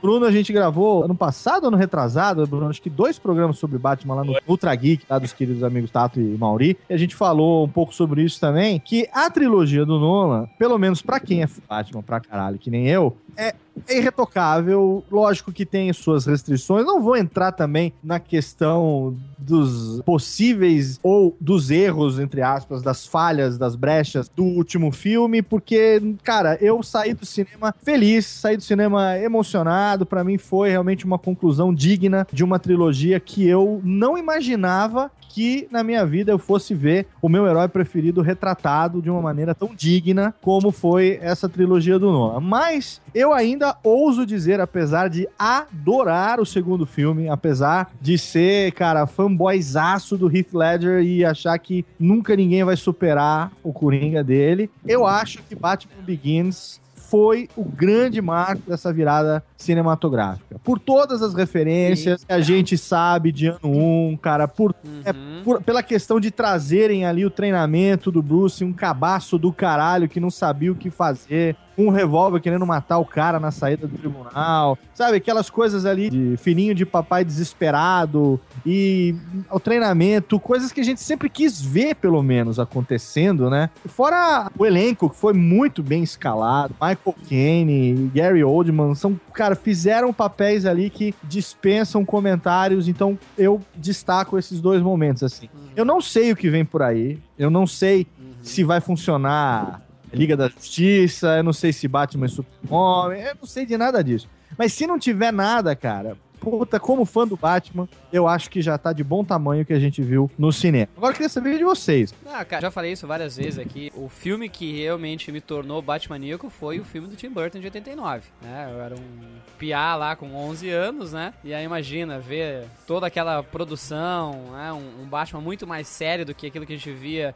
nas constantes reprises do Batman da década de 60, né? Sim. Pô, cara, mesmo com o Michael Keaton, tu até acreditava que ele cara podia ser Batman. É. né? Eu não gostava do Michael Keaton, vou ser bem sincero, assim, não gostei dele com o Bruce Wayne no primeiro filme. Como Tu não acharia que no lugar do Michael Keaton seria o melhor o Alec Baldwin? Acho que na época, talvez Ele sim. fez o Sombra, né? Eu Isso, tava foi- lembrando disso isso, agora. exato. E É. não ficou ruim, Mas assim, É, ficou tão e- ruim, e cara. E, cara, e o cara já trabalhou com o Tim Burton E antes. ele comia Kim Basinger, caralho. é.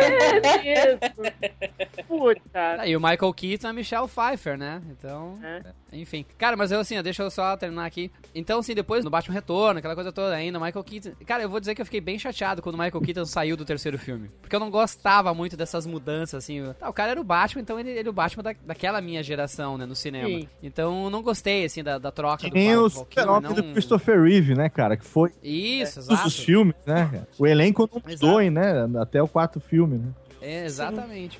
Bom, enfim, velho, todo aquele o porra Batman do Batman Eternamente e do Batman e Robin, que não vamos comentar aqui. Mas, realmente, Nolan fez um excelente trabalho, cara. Puxa vida. Concordo com o Léo, assim, o Batman Begins, acho que é o marco dessa virada de, de todas as referências. Acho que foi sensacional aquele final do Batman, né? Ele virando a carta, fazendo referência ao Coringa, cara. Ano 1. Cara. Caracas, cara, é muito, muito, Muito, bom, né? muito E aí bom. depois vem aquela obra-prima que é o Cavaleiro das Trevas. É sensacional, cara. O Cavaleiro das Trevas Ressurge é bom, é um baita do filme. Acho que encerrou bem a trilogia, mas pra mim, assim, é o Cavaleiro das Trevas, é o Begins e aquele menção honrosa Batman de 89 e Batman Returns, né? Batman Retorno. É, o único problema do Batman de 89 era ver a cara do Beetlejuice o tempo inteiro. olhar, pro ba- olhar pro Batman e imaginar ele rolando besouro suco, besouro suco dentro do Batcaverna. Só isso, cara. Essa- até o Jack Nicholson de Coringa, com aquela boca de, de latex, a gente até engole. Porque, assim, você sabe quando você tem uma coleção em casa, que você tem aquela peça, ou aquele livro, ou aquela figure, seja lá o que for, que ela nem é muito bonitinha, nem é muito, sabe? Mas você gosta dela. Ela até meio feinha, meio torta, o braço já tá meio quebradinho.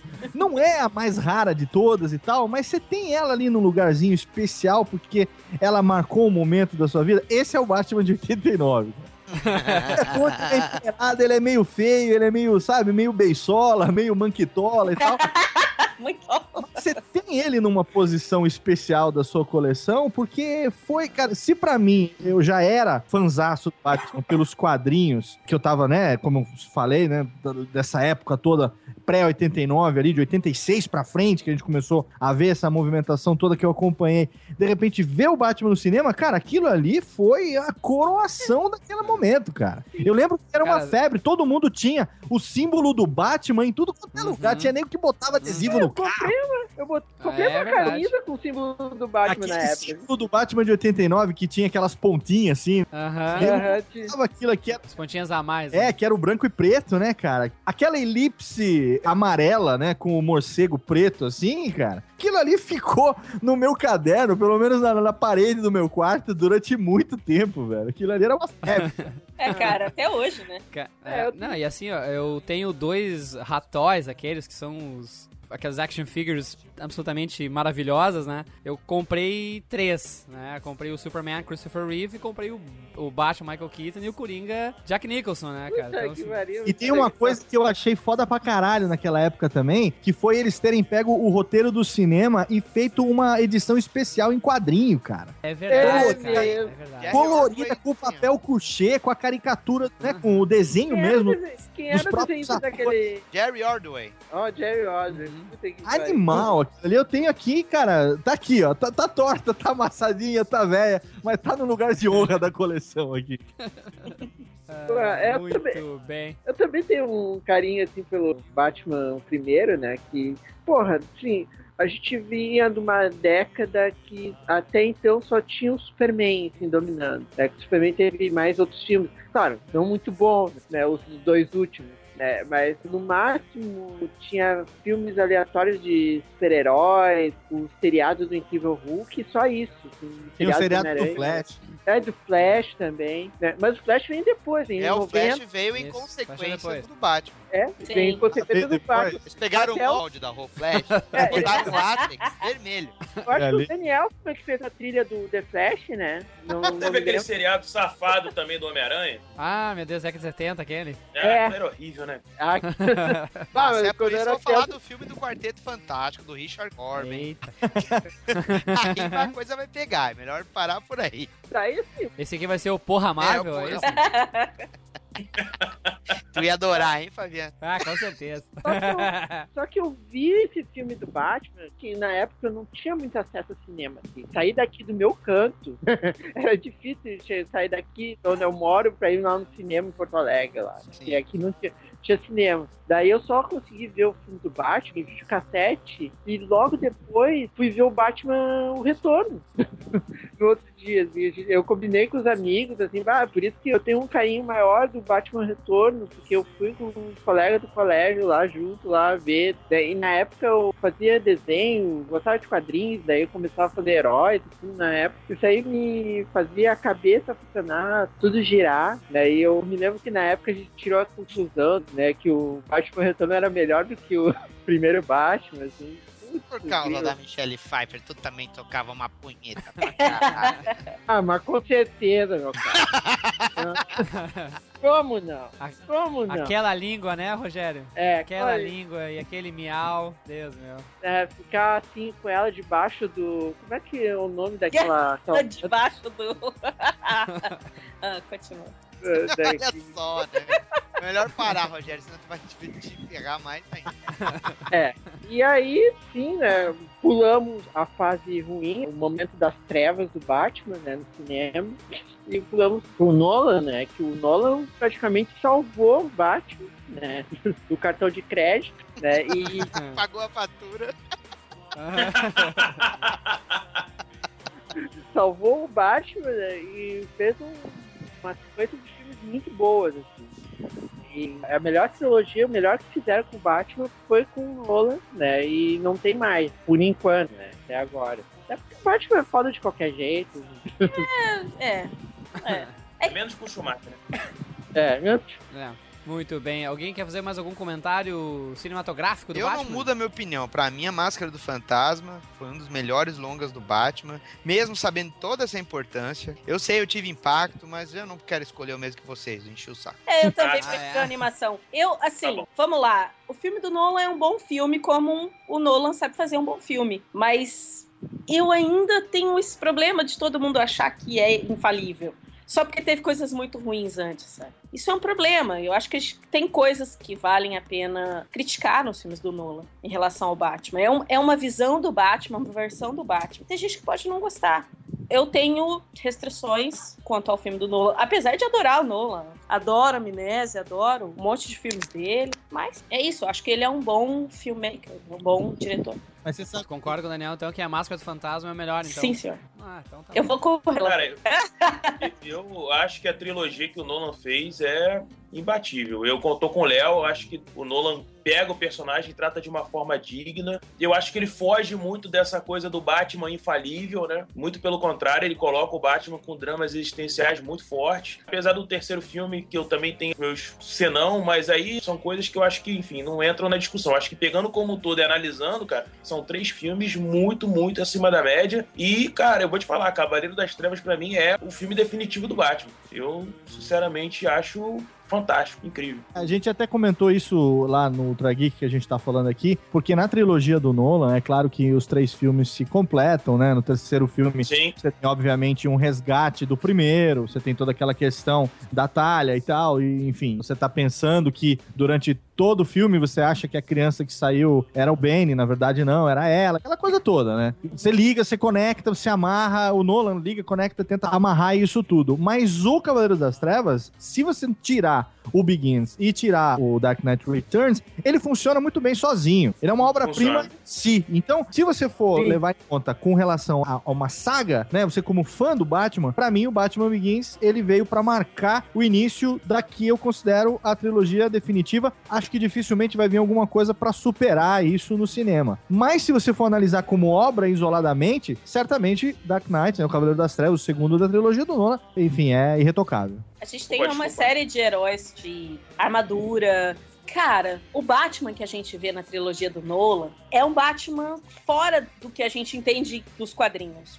Vou, vou explicar melhor. No Begins a gente vê aquele rapaz começando bem verde, né? Depois você vai pro Dark Knight, aonde por muito tempo do filme, se você for analisar em termos de narrativa, o protagonista é o Harvey Dent. E aí depois você vai pro terceiro, onde ele tá afastado porque ele é o Batman. Tipo, é uma trilo... Eu não acho que seja uma trilogia irretocável, eu não acho que é a trilogia definitiva. Porque se a gente pudesse contar uma história aí do Batman, então por que não contar histórias fantásticas, como o próprio Asilo Arkham, como Entendeu? Eu, eu não acho que seja retocável, não acho que é a trilogia fundamental e final. Eu acho que tem muita coisa pra ser contada que poderia ser muito melhor do que o que o Nolan fez. É isso aí, que vem o Ben Affleck, então. Ah, eu não tô falando que é o Ben Affleck, mas, sabe, colocar uma perspectiva Ah. diferente do Batman, principalmente com tantos anos de personagem, gente. Vocês vão falar que aquele filme é o final, sendo que ele é enganado pela talha daquele jeito. A gente esqueceu de uma. Desculpa interromper. Falando todos esses filmes do Batman, a gente esqueceu de um que não é tão oficial. Hum. Que é o Dead End, que também é muito bom. É, Não é uma, um longa, né? Só queria dizer uma coisa, eu discordo, Aninha, te amo, tá? Mas eu discordo totalmente de você.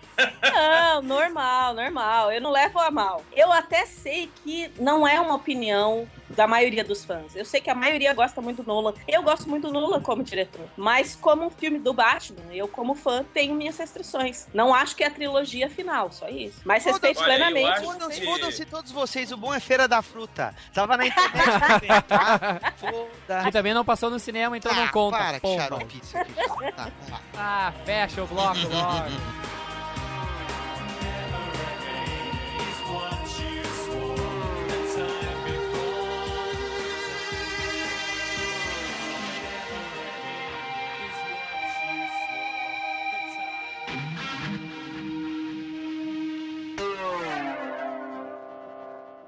Então tá, vamos lá, pessoal, agora para as animações do Batman e coisas que foram vistas apenas na TV. All I ever wanted,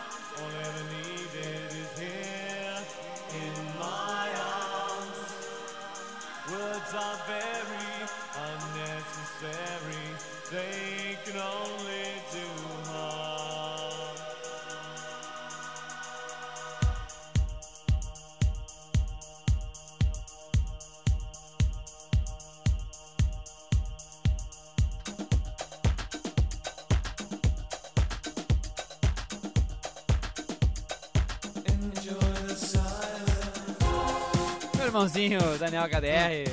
E aí, o que, que tu acha, cara, do Batman nas animações? Ah, hein? cara, assim como eu gostei do desenho do Batman num longa-metragem, que sim, é um filme, porra, certo? Passou no cinema, tinha Ah. Certo, trilha certo. sonora, que é muito boa, por sinal.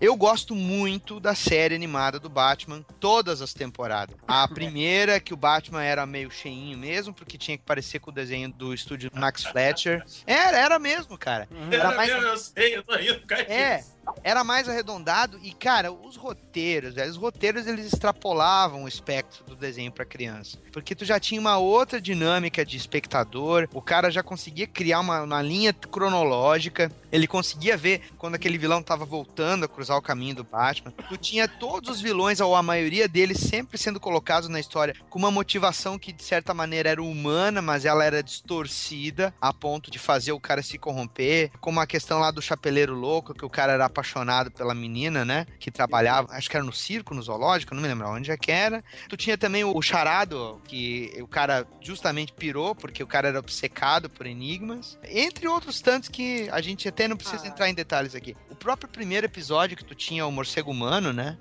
Aquele episódio também que é uma referência. Sim, Asas de É, Couro. Asas de- Exatamente. Toda essa série é muito boa. E aí, quando vai pra segunda etapa lá, que começa a ter o Robin também aparecendo no desenho, continua mantendo a qualidade. E a terceira temporada, que o Bruce Timm meio que ele fez um novo design dos personagens, botou. Sim, aquilo ali ficou muito legal. Ele simplificou mais ainda o desenho, cara, e ficou foda pra caralho, velho. Foi quase que um aquecimento pro que tu ia ver no desenho da Liga. É verdade, é verdade. É E manteve o hype, cara, no desenho do Superman, que botou o Batman também, né? É, Ah, mas o desenho do Superman era, era ruim, né, Daniel? Não era tão bom, Batman. não, cara. Não, no episódio do Superman e o Batman é foda. Não, cara, me desculpa, É, o desenho do Quando o Batman aparece, melhora. Não, ô, cara, o desenho do Superman. Não, era- não, eu tô brincando, é legal o desenho, O desenho do Superman homenageou o Jack Kirby, mas, porra, mesmo assim, cara, o desenho do Batman, seja ele sozinho, seja ele fazendo uma ponta na animação do Superman, toda aquela série animada foi foda, assim, há muito tempo tu não via uma coisa tão dentro de um contexto estético e visual. A animação não era feita moda caralho, não tinha aquelas... Não, não era, não Não, era. tinha reaproveitamento de framing que nem na Não, Filmation. Não. tinha Batman da puta que o pariu, sabe? Não, era animação mesmo, É. muito bem feita. Era foda. É, o que nós tínhamos o, o Super Amigos e tínhamos o Batman, aquele da Filmation, né? Depois isso aí é um puta salto de qualidade Sim. que lembra muito o Batman do Cara, Tim Burton. Cara, eu via. Fala, Rogério. Não, eu via de manhã. Interrompe de novo, Rogério, interrompe! Não, complementando o que ele tá falando. Vê de manhã, sim, eu via de manhã, toda vez de manhã, no SBT lá, os episódios do Batman. a- a- aquela drag queen infantil da vovó Mafalda apresentando, né? Não, não, dava sozinho, Não, assim, dava, dava independente, né? Não dava junto. O Batman estreou num final de semana. Tá. Ele não dava na semana. É, ele. Ele dava no final Ele de semana. Eu lembro que eu acordei cedo pra ver o Batman de manhã cedo, cara. Estreia do Asas de Couro. Era muito. Cara, muito. E ver a abertura. A abertura do desenho animado. Pô, a abertura era sensacional. Uhum. Sensacional, cara. Pra caralho. Cara, eu tinha tudo gravado em VHS. É, bom demais, cara. O era cara, não, demais. e aquele Puta, episódio, cara, em que eles pegam e fazem uma homenagem às diversas personificações do Batman. Uhum. Que tu Hum, tem sim. três crianças contando como é que foi quando elas viram o Aham. Batman. Ah, Sim, sim. Aquilo é uma homenagem a toda a historiografia animada, sabe, do Batman e a- até mesmo dentro dos cómics, porque tem aquela referência da menina contando quando ela viu o Batman e que o Robin era uma menina. Aí vira Cavaleiro das Trevas, cara. Vira o desenho do Cavaleiro das Trevas, velho. Não, é foda, é foda. Muito legal. Foda. E é isso. Agora, o do Super-Homem é uma merda. Falo mesmo, falo mesmo, galera. Pode falar, pode falar. Vam- Vamos deixar pro porra Superman. Então, bom, essa aí parece que é Unanimidade. senso comum, né? Todo mundo, né? Acho que vai dizer isso. Alguém é, é contrário, alguém não, gosta só um dessa pouquinho, série só um pouquinho. Isso aqui é TV? É pra? TV, você tá falando? É, pra TV. Bom, então eu preciso fazer um plus aqui. Se não fosse o seriado dos anos 60, a gente não ia ter Feira da Fruta. Eu já falei isso. Feira da É. Fruta é o hora concurso, velho. Pô, eu ia Sim. falar É, tá dos bom. anos 60 que, cara, é divertido pra caramba. É muito aquele divertido, negócio. Exatamente. É o Batman Eu tenho um carinho, eu tenho um carinho por essa série. Eu, Eu também tenho, cara. Eu- e tô torcendo que saia logo o Blu-ray finalmente vai ser lançado pela Fox e pela Warner. Graças É, a Deus ah, pode crer, é verdade, é verdade. É, o, aco- Ah, o acordo pra ter acordo. permitido isso tem nome, né? Gotham, o seriado. É, Ah, exatamente. pois é. exatamente. pois é. Nessa parte aqui dá pra citar também, não sei, porque, não é TV, saiu direto pra home vídeo, mas queria citar as adaptações de Ano 1 e de O Cavaleiro das Trevas, que Opa, Claro, totalmente, claro, com certeza. totalmente fodas pra caralho. Inclusive, foram as formas que eu tive pra apresentar essas histórias pros meus filhos. Do caralho, hein? legal. Eu acho muito legal, porque a criançada, eu ouvindo agora vocês falarem do Animated Series e tal, aí eu já me sinto um tiozão, porque eu não vivi essa época. Eu já não morava no Brasil, tava estudando. Eu só fui conhecer isso depois que eu voltei. Então, eu não cheguei a ter essa experiência de ver isso na televisão, entendeu? Então, depois é que eu fui ver já em DVD. Hoje eu tenho tudo num HD, toda a série e tal, pra facilitar. Inclusive, a criançada já assistiu de ponta a ponta. Mas essas duas adaptações agora mais recentes, é coisa de dois anos pra cá, mais ou menos, se eu não me engano, né? Que teve a primeira adaptação do ano 1, né? Que foi Sim. Uhum. um filme só. É, e depois teve a adaptação do Cavaleiro das Trevas, aquele do Frank Miller. Tem dois longas, né? Que também Pois eu é. acho que foram adaptações, cara, totalmente fiéis, muito, muito foda. E que, meu, é obrigatório na coleção de qualquer fã, né, cara? É verdade. É, eu ouvi numa entrevista do Kevin Smith com o Bruce Timm que eles estão pensando, eles ainda não Você também conseguiram ouve- achar. Você também ouve Fat Man on Batman? Pô, nós, nós três, então, porque é um dos melhores É. podcasts que tem aí. Pô, isso aqui então é nóis. High five, mano. Miguel. com certeza. Bota um high, high five. bota um high five pra nós aqui, Miguel. Frente com essa alegria! Se vier legendado, eu ouço. Eita! Mas enfim, por cima ele fala numa entrevista com o Kevin Smith, né, no Fat Man on Batman, que eles estão pensando sim em fazer a piada mortal. Eles ainda não conseguiram entrar, ah, encontrar um, o ponto certo, como levar É, essa é. animação, realmente, né, porque tem as coisas bem pesadas Sim. ali, mas que no momento certo a piada mortal sairá. Então isso não é boato, isso foi o Bruce Timm falando, pessoal. Posso fazer um apênis aqui nesse momento? Claro! Vou fazer um apênis aqui nesse momento. Mas que a gente- fica, a gente- eu vou ficar na parede, tá? Só um minuto. Vira aí. Vira, vira pra cá, Rogério.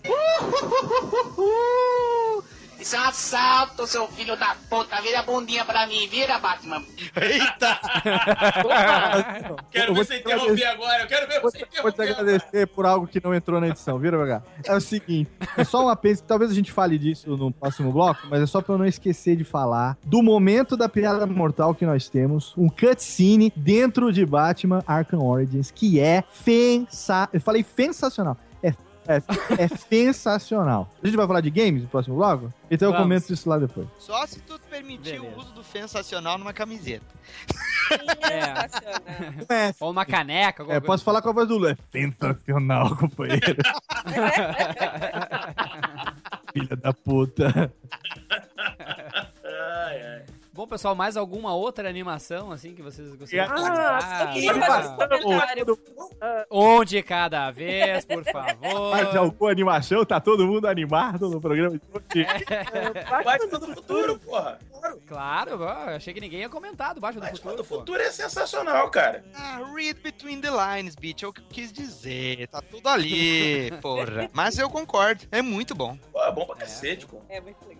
Que se tem tudo pra dar errado, né, cara? Cara, Esse Baixo é, do Futuro, tinha, né? tinha tudo pra ser uma merda. Tinha. Tava com cara. No começo ele tava com cara. Depois, cara, as histórias foram ficando cada vez melhores. Aí teve até um crossover da Liga com o Batman do futuro, que é muito maneiro. Que aí se descobre, que, na verdade, o Terry McGinnis é um clone e tudo Exato. mais. É foda pra cacete, sabe? Até essa história de clone nos anos 90 colou, né, velho? É foda. Colou, colou. O troço Colou. é tão bom que até isso colou. Nós nunca Cara, até assim, agora recentemente, no Batman do Snyder, assim, o Batman tava dentro de uma prensa lá dentro da fábrica dele, do, do laboratório do Lucius, cheio de equipamento que o Lucius tava jogando fora do Batman. Daí pra se libertar, ó, o que que é isso aqui? Tem uma armadura aqui dentro? Ah, eu vou usar, vestir esse traje aqui. Daí ele usou esse traje. Não, não, não usa esse traje aí que eu tava jogando fora porque ele é muito caro pra usar. A gente ia desenvolver essa tecnologia daqui a 20 anos.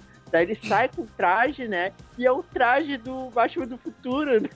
Foda, foda. Muito foda. Batman do Futuro é uma das coisas que deu que tanto, tanto deu certo que saiu do, da animação para os quadrinhos, né? É. Eu queria só citar aqui também, já que a gente tá falando de animação, o The Batman, que eu também acho bem legalzinho, assim.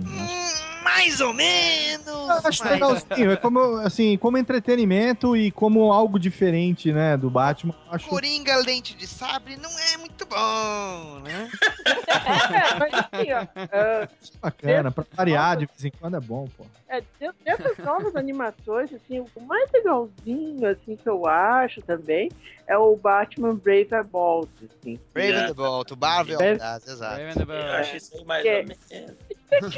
Assim, tem uns episódios, aparece várias versões. Ele pega o Batman da década de 60, de 50 e brinca com ele. Tanto que tem episódios que até aparece o Robin, e o Robin fica brigando com ele, né? O Robin agora tá separado deles e tá agindo sozinho e tudo mais. E eu nunca vou esquecer aquele episódio da Patrulha do Destino, cara. Que eles se matam, né? Que nem tu falou no episódio do Eles Porra ma- É. Tem o Aquaman que mais parece o Hércules da Marvel do, do que Aquaman, né? Isso aí você não vai falar, né? Mas tudo bem. Muito bem. Mais algum comentário? Mais alguma animação digna de ser Ah, só mencionada? queria dizer que os longas da DC, Superman e o Batman, Inimigos Públicos, eu gosto muito. Ah, é, Superman e Batman muito legal. Né? Você tem várias coisas, tipo... Conseguiu mesmo- ser melhor que a HQ. Diga-se de passagem. Nova Fronteira, também é legal. É. Nova Fronteira, tu não sabe o que é melhor, né? Que esse é o desenho. esse é- Mas aí já estamos entrando num outro espectro. É, mas é que eu queria fazer um adendo de que essas animações do Batman também valem a pena. Até o Under the Head Hood é, É, melhor, é, a melhor É, retorno do Jason. Ó, ó. É, a gente posso fazer, né? posso fechar com, que- com chave de bosta, mas não sendo bosta? Pode. É simples. Graças ao Batman Animated, o nível das animações envolvendo personagens de super-heróis da DC aumentou. E se a gente tá comentando, falando bem do Superman, Batman do Futuro, Liga da Justiça, os longas animados, Batman 1 animado, Cavaleiro das Trevas, é por causa desta bendita série. Aí vai ter alguém que vai falar: Mentira, cadê? Não é não, é por causa de Superpowers. Tá bom. Tá. Eu quero casar com Mulher Maravilha. É o Darkseid, né?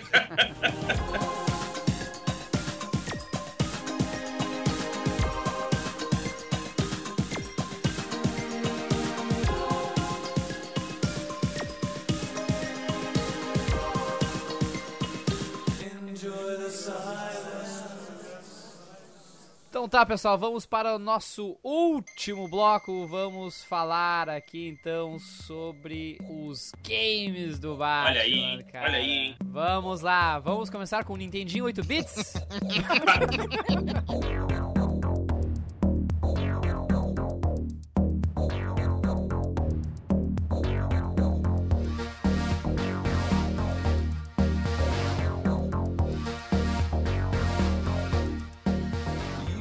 É, teve aquele Batman de 89, né? Que era baseado no filme, que era bem legal, cara. é Era bacana, um joguinho cara. bem legal, bem legal mesmo. É, eu Eu só joguei o do Batman Retorno do Mega Drive, assim, eu, de vez em quando. Claro, eu não passava da segunda, da terceira fase, mas Ah, hein?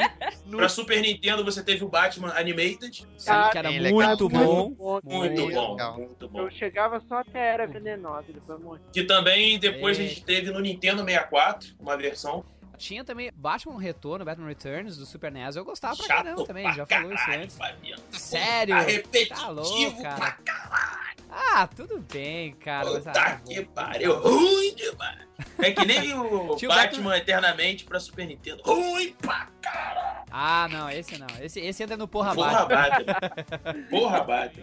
É, cara, mas eu acho assim que com certeza dessa fase aí, eu acho que o que se salva é o Batman Adventures. que é dele, E né? depois teve o Adventures pra Mega Drive, que era totalmente diferente da versão do Super Nintendo. É. Era bem legal também, era mais plataforma e tal, enfim. E era bem legal. Era Batman e Robin The Adventures, acho que. Ou The Animated Series, uma coisa dessa. Teve algum jogo do Batman pra essa geração depois, o PlayStation, Xbox? de- Teve, porra, pra cacete. Sim, Teve? teve. Sim, Teve um monte. Teve A Vingança de Tsu, tem Hintsu, tem... Dinosu, que mais que tem? Banrisu. É, tem o Batman Begins, é. Tem o Batman Begins, que saiu também pra GameCube. Tem o Batman Beyond, que saiu pra Nintendo 64. O Batman Beyond era legal, cara. Eu me lembro que eu joguei nas minhas poucas experiências que eu tive com a plataforma, cara. É. E tinha os Batmans pra arcade também, né? A versão eternamente Ah, pra arcade era bem legal. Tinha as máquinas de pinball também do Batman, teve também de eternamente, e teve de Batman e Robin também, que são bem legais também. Puta a nós vamos falar jogar. até dos pinball, é isso? Ué, tá valendo tudo, eu tô falando, é. Caraca. E tem uma máquina da versão do seriado dos anos 60, né? Nossa. Tem, tem. Passou, inclusive, naquele Caçadores de Relíquias. Quem acompanha o History Channel aí sabe o que eu tô falando. Puxa, eu não vi esse episódio. Cara, tem até o Lego Batman. Pois é, isso que eu ia Lego falar, cara. Lego. Batman foi o primeiro videogame que o Daniel zerou. Olha aí, ó. É, olha Ó, parabéns. Meu filho, é, ele tinha sete anos. Foi ótimo, eu acompanhei ele. Mas E vamos pular isso tudo. Vamos pro Arca, vamos pro Arca. É. o que importa mesmo, né, cara? Que é o é Arkham. Asylum. Eu ajudei ele a passar uma fase.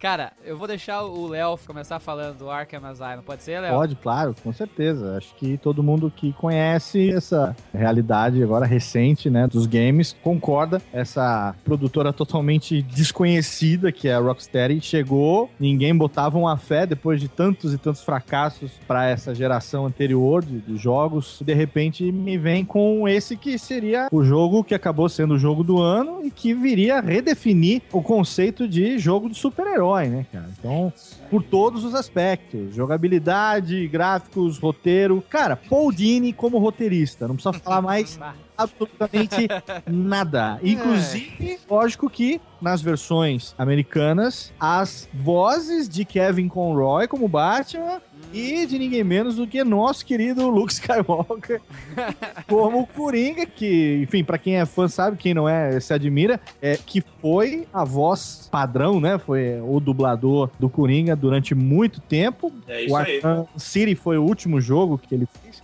Mas, cara, assim, irretocável. O Arkham Asylum já veio com o pé no peito. Toda a questão de jogabilidade, a questão de trazer os gadgets do Batman, que quem conhece o herói sabe, né? Essa questão do cinto de utilidades e essa questão de você ter a liberdade de ir evoluindo e tendo que voltar em lugares que você já passou no jogo, porque agora, finalmente, depois de tantas horas de gameplay, você finalmente conseguiu o gadget que precisa para poder abrir aquela porra daquele lugar que você não sabia como chegava no começo do jogo e ficava tentando subir de qualquer jeito.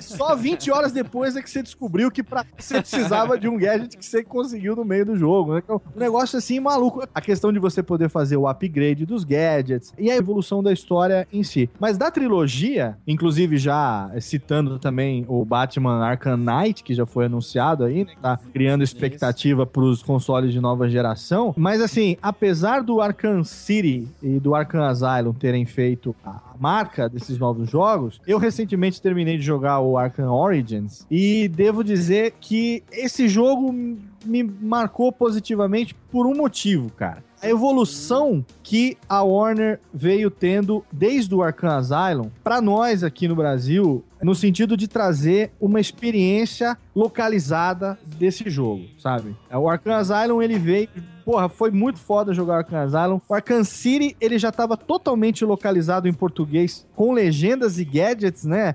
Os gadgets in-game, inclusive aquele aparelho que o Batman usa para o scanner, com as charadinhas já em português ali para você poder fazer, já foi uma evolução. Agora, a dublagem do Arkham Origins é de um respeito com o fã brasileiro que é realmente de tirar o chapéu e agradecer a Warner que teve o cuidado de contratar um dos maiores estúdios de dublagem do Brasil e chamar as vozes do próprio elenco de dublagem da trilogia Nolan pro cinema para fazer os personagens que aparecem nesse jogo, sabe? Oh, legal. Foi a evolução, assim, o Arkham Asylum veio pra fuder, o Arkham City conseguiu ampliar essa experiência, e o Arkham Origins, apesar de não ter evoluído muito com relação a gameplay dos outros dois jogos, não foi a Rocksteady que desenvolveu, foi a Warner Games, mas aí a gente já agora agora descobriu que a Rocksteady tava desenvolvendo o Arcanite em paralelo, né? Já deu pra entender É. por que, que a Rocksteady não tava nesse meio.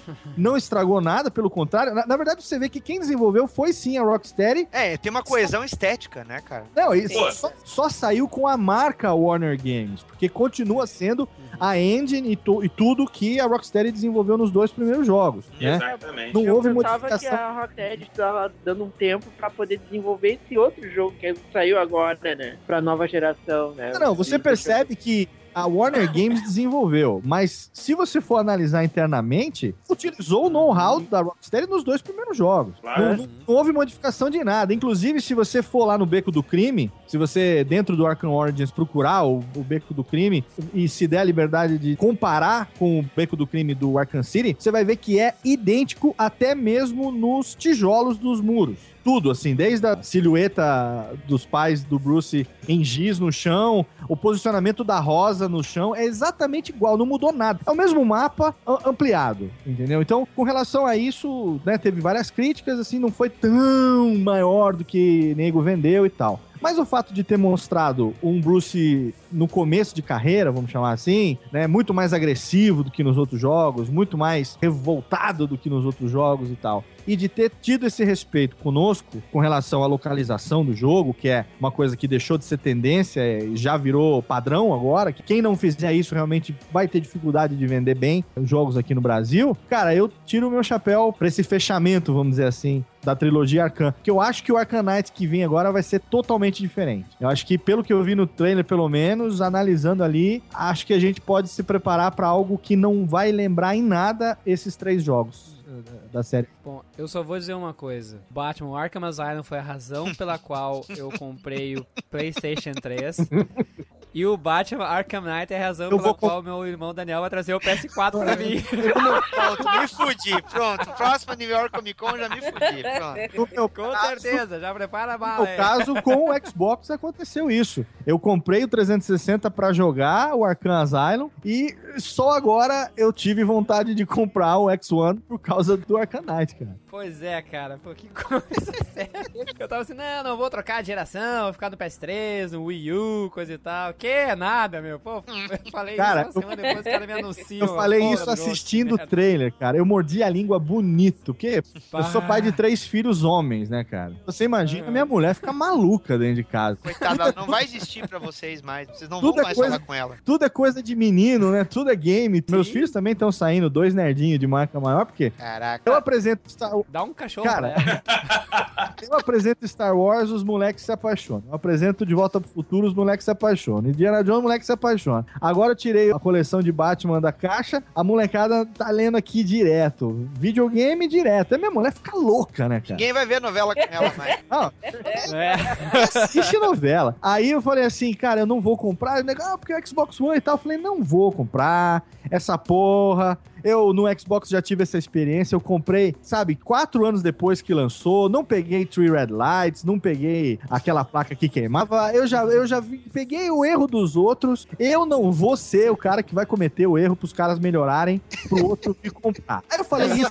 Eu não sou desse uso, não sou nada. Aí no dia seguinte, cara, me sai o trailer do Arcanite. Eu tava assistindo no YouTube do Xbox, né? Na telona, na televisão, na sala. Aí os moleques sentados do meu lado, cara, o tempo do trailer, ela passou assim na, na sala.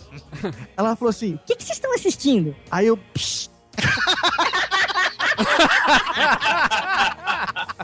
Com a mão assim, ela vira da cozinha pro quarto. O que que vocês estão vendo aí? Pera, daqui a pouco. Aí eu fiquei com a mão parada, como eu tô fazendo aqui, eu fiquei com a mão parada assim. A hora que acabou, eu respirei, fechei a mão, falei: o que, que foi, meu bem? Não, Aqui tá sua mala, aqui tá suas coisas. O que, que vocês estão fazendo? Os três olhando pra televisão praticamente sem respirar. falei, benzão, eu tenho uma boa e uma má notícia. Deu uma de Ronald Reagan no Cavaleiro das É, Trevas, né? A boa notícia, eu falei, a boa notícia é que agora eu tenho um bom motivo pra comprar o Xbox One. Eu Falei, é, qual é a má notícia? Eu acho que nós não vamos trocar de máquina de lavar. Eu tô dormindo na sala até hoje, tem umas três semanas.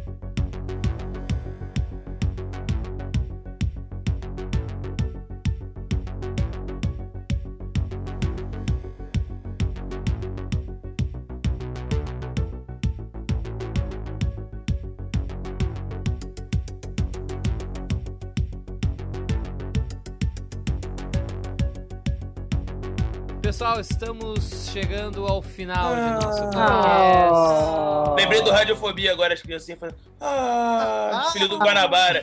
Filho do Guanabara. Guanabara, to- todos choram nesse momento, todos choram. É, todos choram.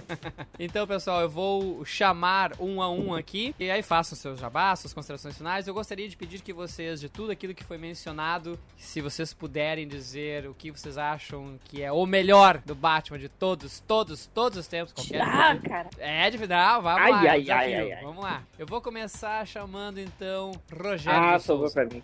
Muito obrigado, Rogério Souza, pela sua participação. Eu, eu, eu fiquei pensando. Ah, tu interrompeu todo mundo, toda hora. É, é muito engraçado. Eu fiquei pensando, nothing, nothing, nothing. Vai, Rogério. É? Tá. Vai, Então, Rogério. vou agradecer vocês pela, pela visita, né? Bom, o Batman, né? Ele pode ser humano, como nos quadrinhos do ano 1, né? Ou fodalhaço, fodalhaço pra caralho, como nas histórias com o Batman na Liga da Justiça do Morrison. Ele usa truques pra se livrar de inimigos muito acima da escala dele, assim, né? E subterfúgios, usar a cabeça, e o poder de deixar as pessoas burras em volta dele. É, é incrível, assim, tá? O o Batman do Morrison, as histórias, junto com a Liga da Justiça, são muito legais, assim. É um ano muito esperto, né? Perto de seres super poderosos. E só. E dando meu jabá aqui, né, já, né? Me despedindo de vocês. Visitem lá o meu site, o debverso.com.br. Lá vocês vão ver minhas tiras, né? E o meu personagem deve estar fazendo 30 anos, né? Quando é que vai sair esse podcast? Em breve. Em, Maio. breve, tá. Né? Até lá vão ter surpresas lá no blog, lá, com o aniversário de 30 anos do 10. É, faz todo esse tempo aí. Muito bem. Então tá bom, seu Rogério. Muito obrigado por sua participação mais uma vez. Obrigado por interromper os ouvintes. Ah, como sempre os- atento, sempre os atento. participantes, como Sempre sempre. atento, desculpe, É, Léo. Desculpe por isso. Isso aí. Ananinha Recalde. Cara, não se faz isso, Fabiano. Como assim o melhor do Batman de todos os tempos? Vamos lá, Cara, não é escolhe um. possível fazer Se tivesse que isso. escolher um. Asa noturna no. É. o melhor do Batman é o Dick Grayson. Acabou. Olha, é. não, não, cara. que é o Batman, Batman Dick Grayson junto com o Dana. Pronto, acabou. É, pronto, o melhor do Batman é quando ele morreu. Não, tô brincando. E o Dick assumiu. É. Sacanagem. Tem aquela história da Liga da Justiça horrorosa que eles falam: vocês vão lembrar da gente? Será que eles vão lembrar?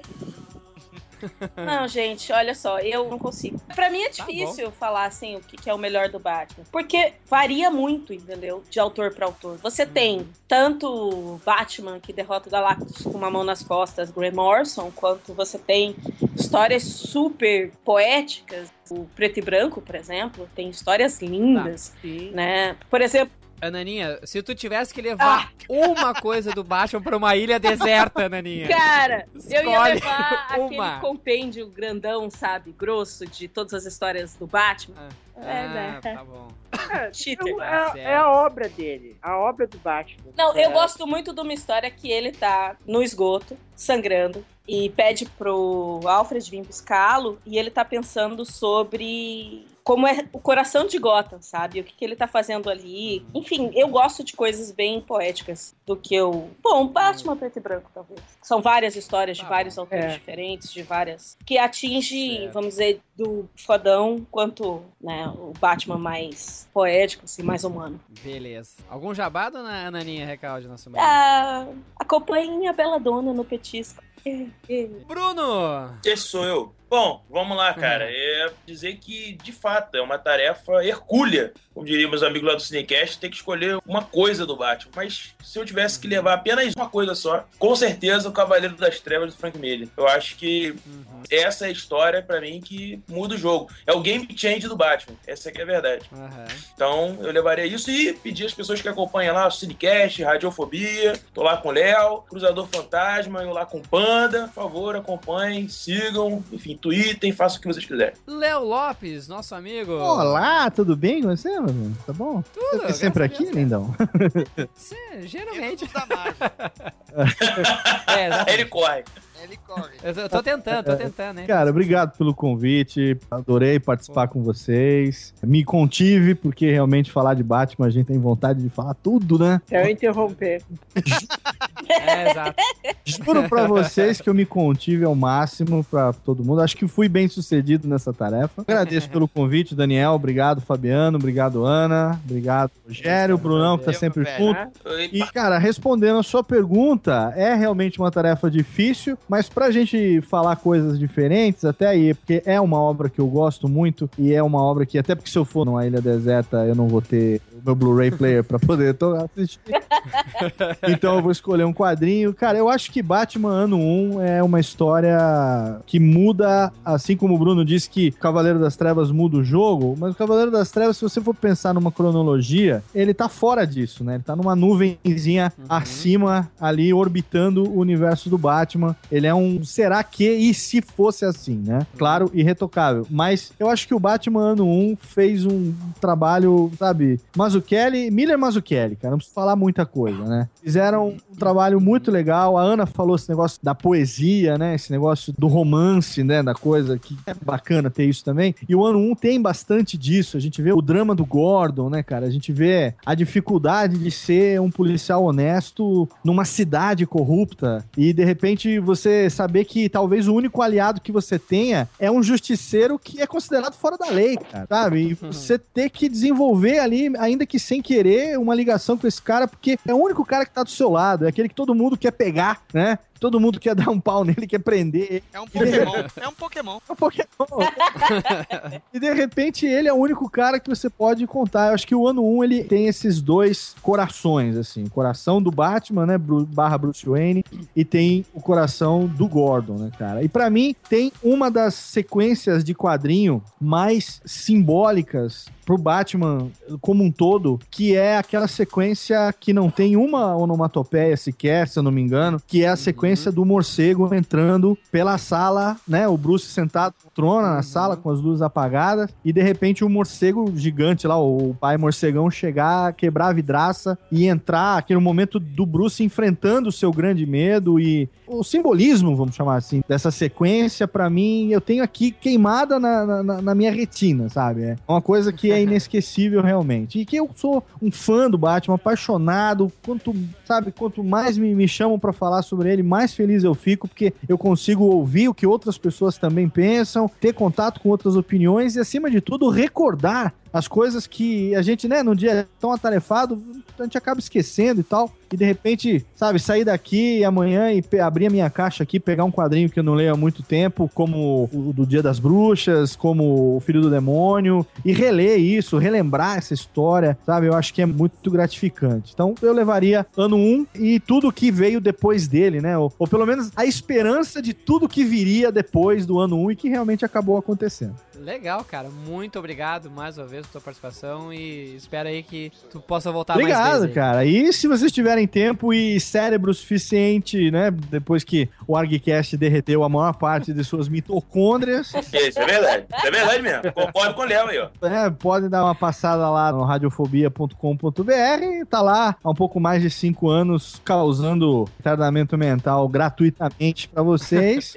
Sempre entrevistando um humorista, entrevistando um humorista ou um que gostaria de ser humorista, né, Zé? Ah, Zé Graças profissionais sendo entrevistados ali. A gente tá com uma série atual agora de pessoal da internet, pessoal do YouTube. Então tem uns programas muito bacanas. E se você curte música, tem o Radiofobia Classics, com a história e os grandes sucessos dos maiores nomes da música mundial. Também música brasileira. E tem também o Alotênica, que é um podcast sobre produção de podcast. Aí mais voltado para aquele cara que gosta de editar, o que tá afim de produzir, o cara que trabalha realmente com essa mídia, o que quer começar e não sabe por onde. Ali eu dou dicas e macetes e a gente troca uma ideia com relação à produção mesmo. Então tem lá um pouco de tudo. A gente é viciado nessa cachaça chamada podcast.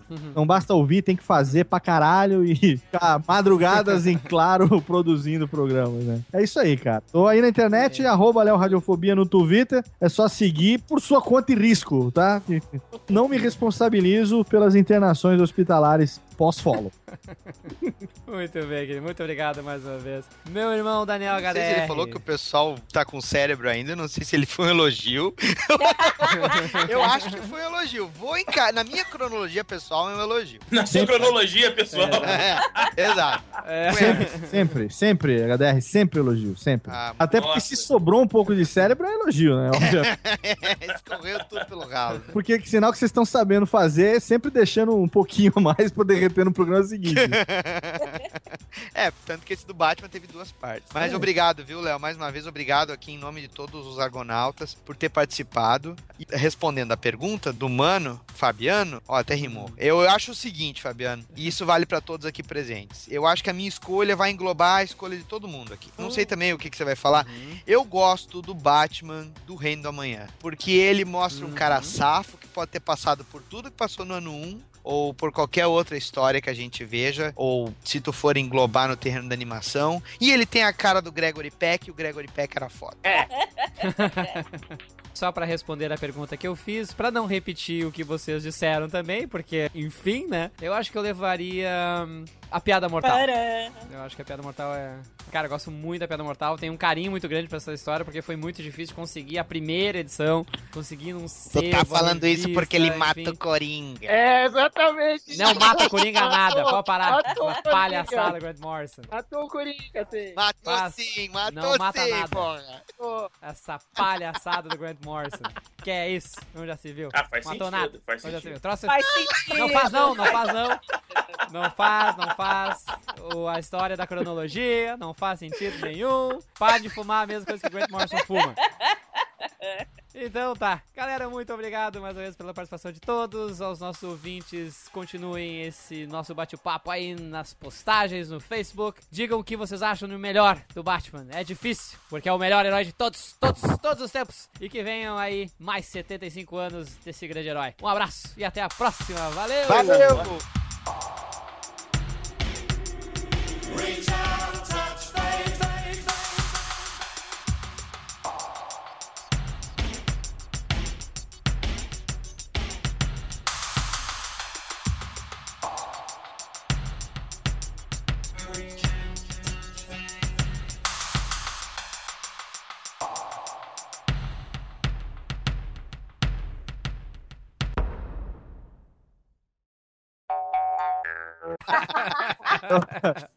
Ah, quer dizer que aí se chama cu de opa, é isso? Eu, eu- eu achei que você fosse realmente. Estou né? com a oporroide, então, é Achei que você fosse contar a verdade pros seus ouvintes, HDR. Curioso comigo. Enfim, mas é bem bacana, cara. Eu, eu acho que uma trilogia de jogos, assim, agora quadrilogia, porque vai ter o Knight, mas eu acho sensacional. Acho que essa aí é impecável, hein, Ana? Será? Ah, é. Não, essa é boa. Ganhamos o joinha da Ana aí, ó. Aí. eu, eu dou like. Tem skin do Asa Noturna. Cara, Ah. quando eu vi o skin do Asa Noturna, eu falei, oh my god. Foi só eu ou a Ana ficou cortada assim? Não, mas é, foi, bem, foi bem breve, não, não tirou com a Foi. compreensão da. Foi uma É, pausa não, é. dramática, foi uma pausa dramática. É, ficou bonito, é. ficou bonito. Ah, Uma coisa que eu acho interessante também é. Pô, eu ia falar um negócio, esqueci. Mentira! Mentira! Não, eu ia falar sobre, sobre o crime, assim, sobre Gotham, mas foda- foda-se, foda-se. Esqueci, continua. E ah, eu esqueci o que eu ia falar. Mentira, mentira! Ah, pessoal- eu não sei qual a idade de todo mundo, mas.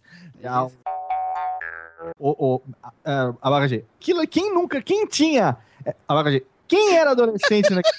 Se vocês rirem, não tem sentido. Ele Ele ficou constrangido pra falar abacaxi. Eu tô querendo ajudar o editor, eu tô querendo ajudar o editor porque eu tô vendo que o cara vai se fuder muito nesse programa. eu, só tô, eu só tô sendo, sabe, é, me, Defendendo a compadec- classe. eu só a tô me compadecendo da dor do meu igual, só isso. Um short, um short, sim, um cut, abacaxi. Questão de você poder é, fazer o apilo, o ap, a, bo- a, a, a, a, boa- a, a, a, mano, a, Eu, Rogério, eu sei, eu sei ouvinte. qual é que tu cantaria. I like big butts and I cannot Nossa. Claro que tudo vai depender do Miguel, se ele quiser me fuder. Então, Ele acha que é só o Miguel que mete a mão. É. cara, aqui ninguém mete a mão, não, querido. Aqui.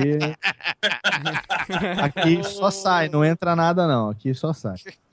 Eu, eu vou comer a teia do Batman. Robin, desculpa, nós somos a dupla dinâmica. Temos que lutar em prol da justiça. Hum, se fuder, seu filho da puta. Outra vez? Não acredito que você está me xingando outra vez, Robin. Vou te foder a garra agora, hein? Seu viado do caralho, filha da puta. Vem pegar. Robin, se você não sair da chave, eu vou te comer a bunda aqui mesmo, hein? Viado, corno Não mano. é nada, seu filho. Vem pegar. Sai daqui. Ah, para, para, para, esqueci uma coisa, esqueci uma coisa. Meu filho, você vende camisinha aqui? Eu quero uma camisinha. É que eu preciso comer o Robin hoje à noite.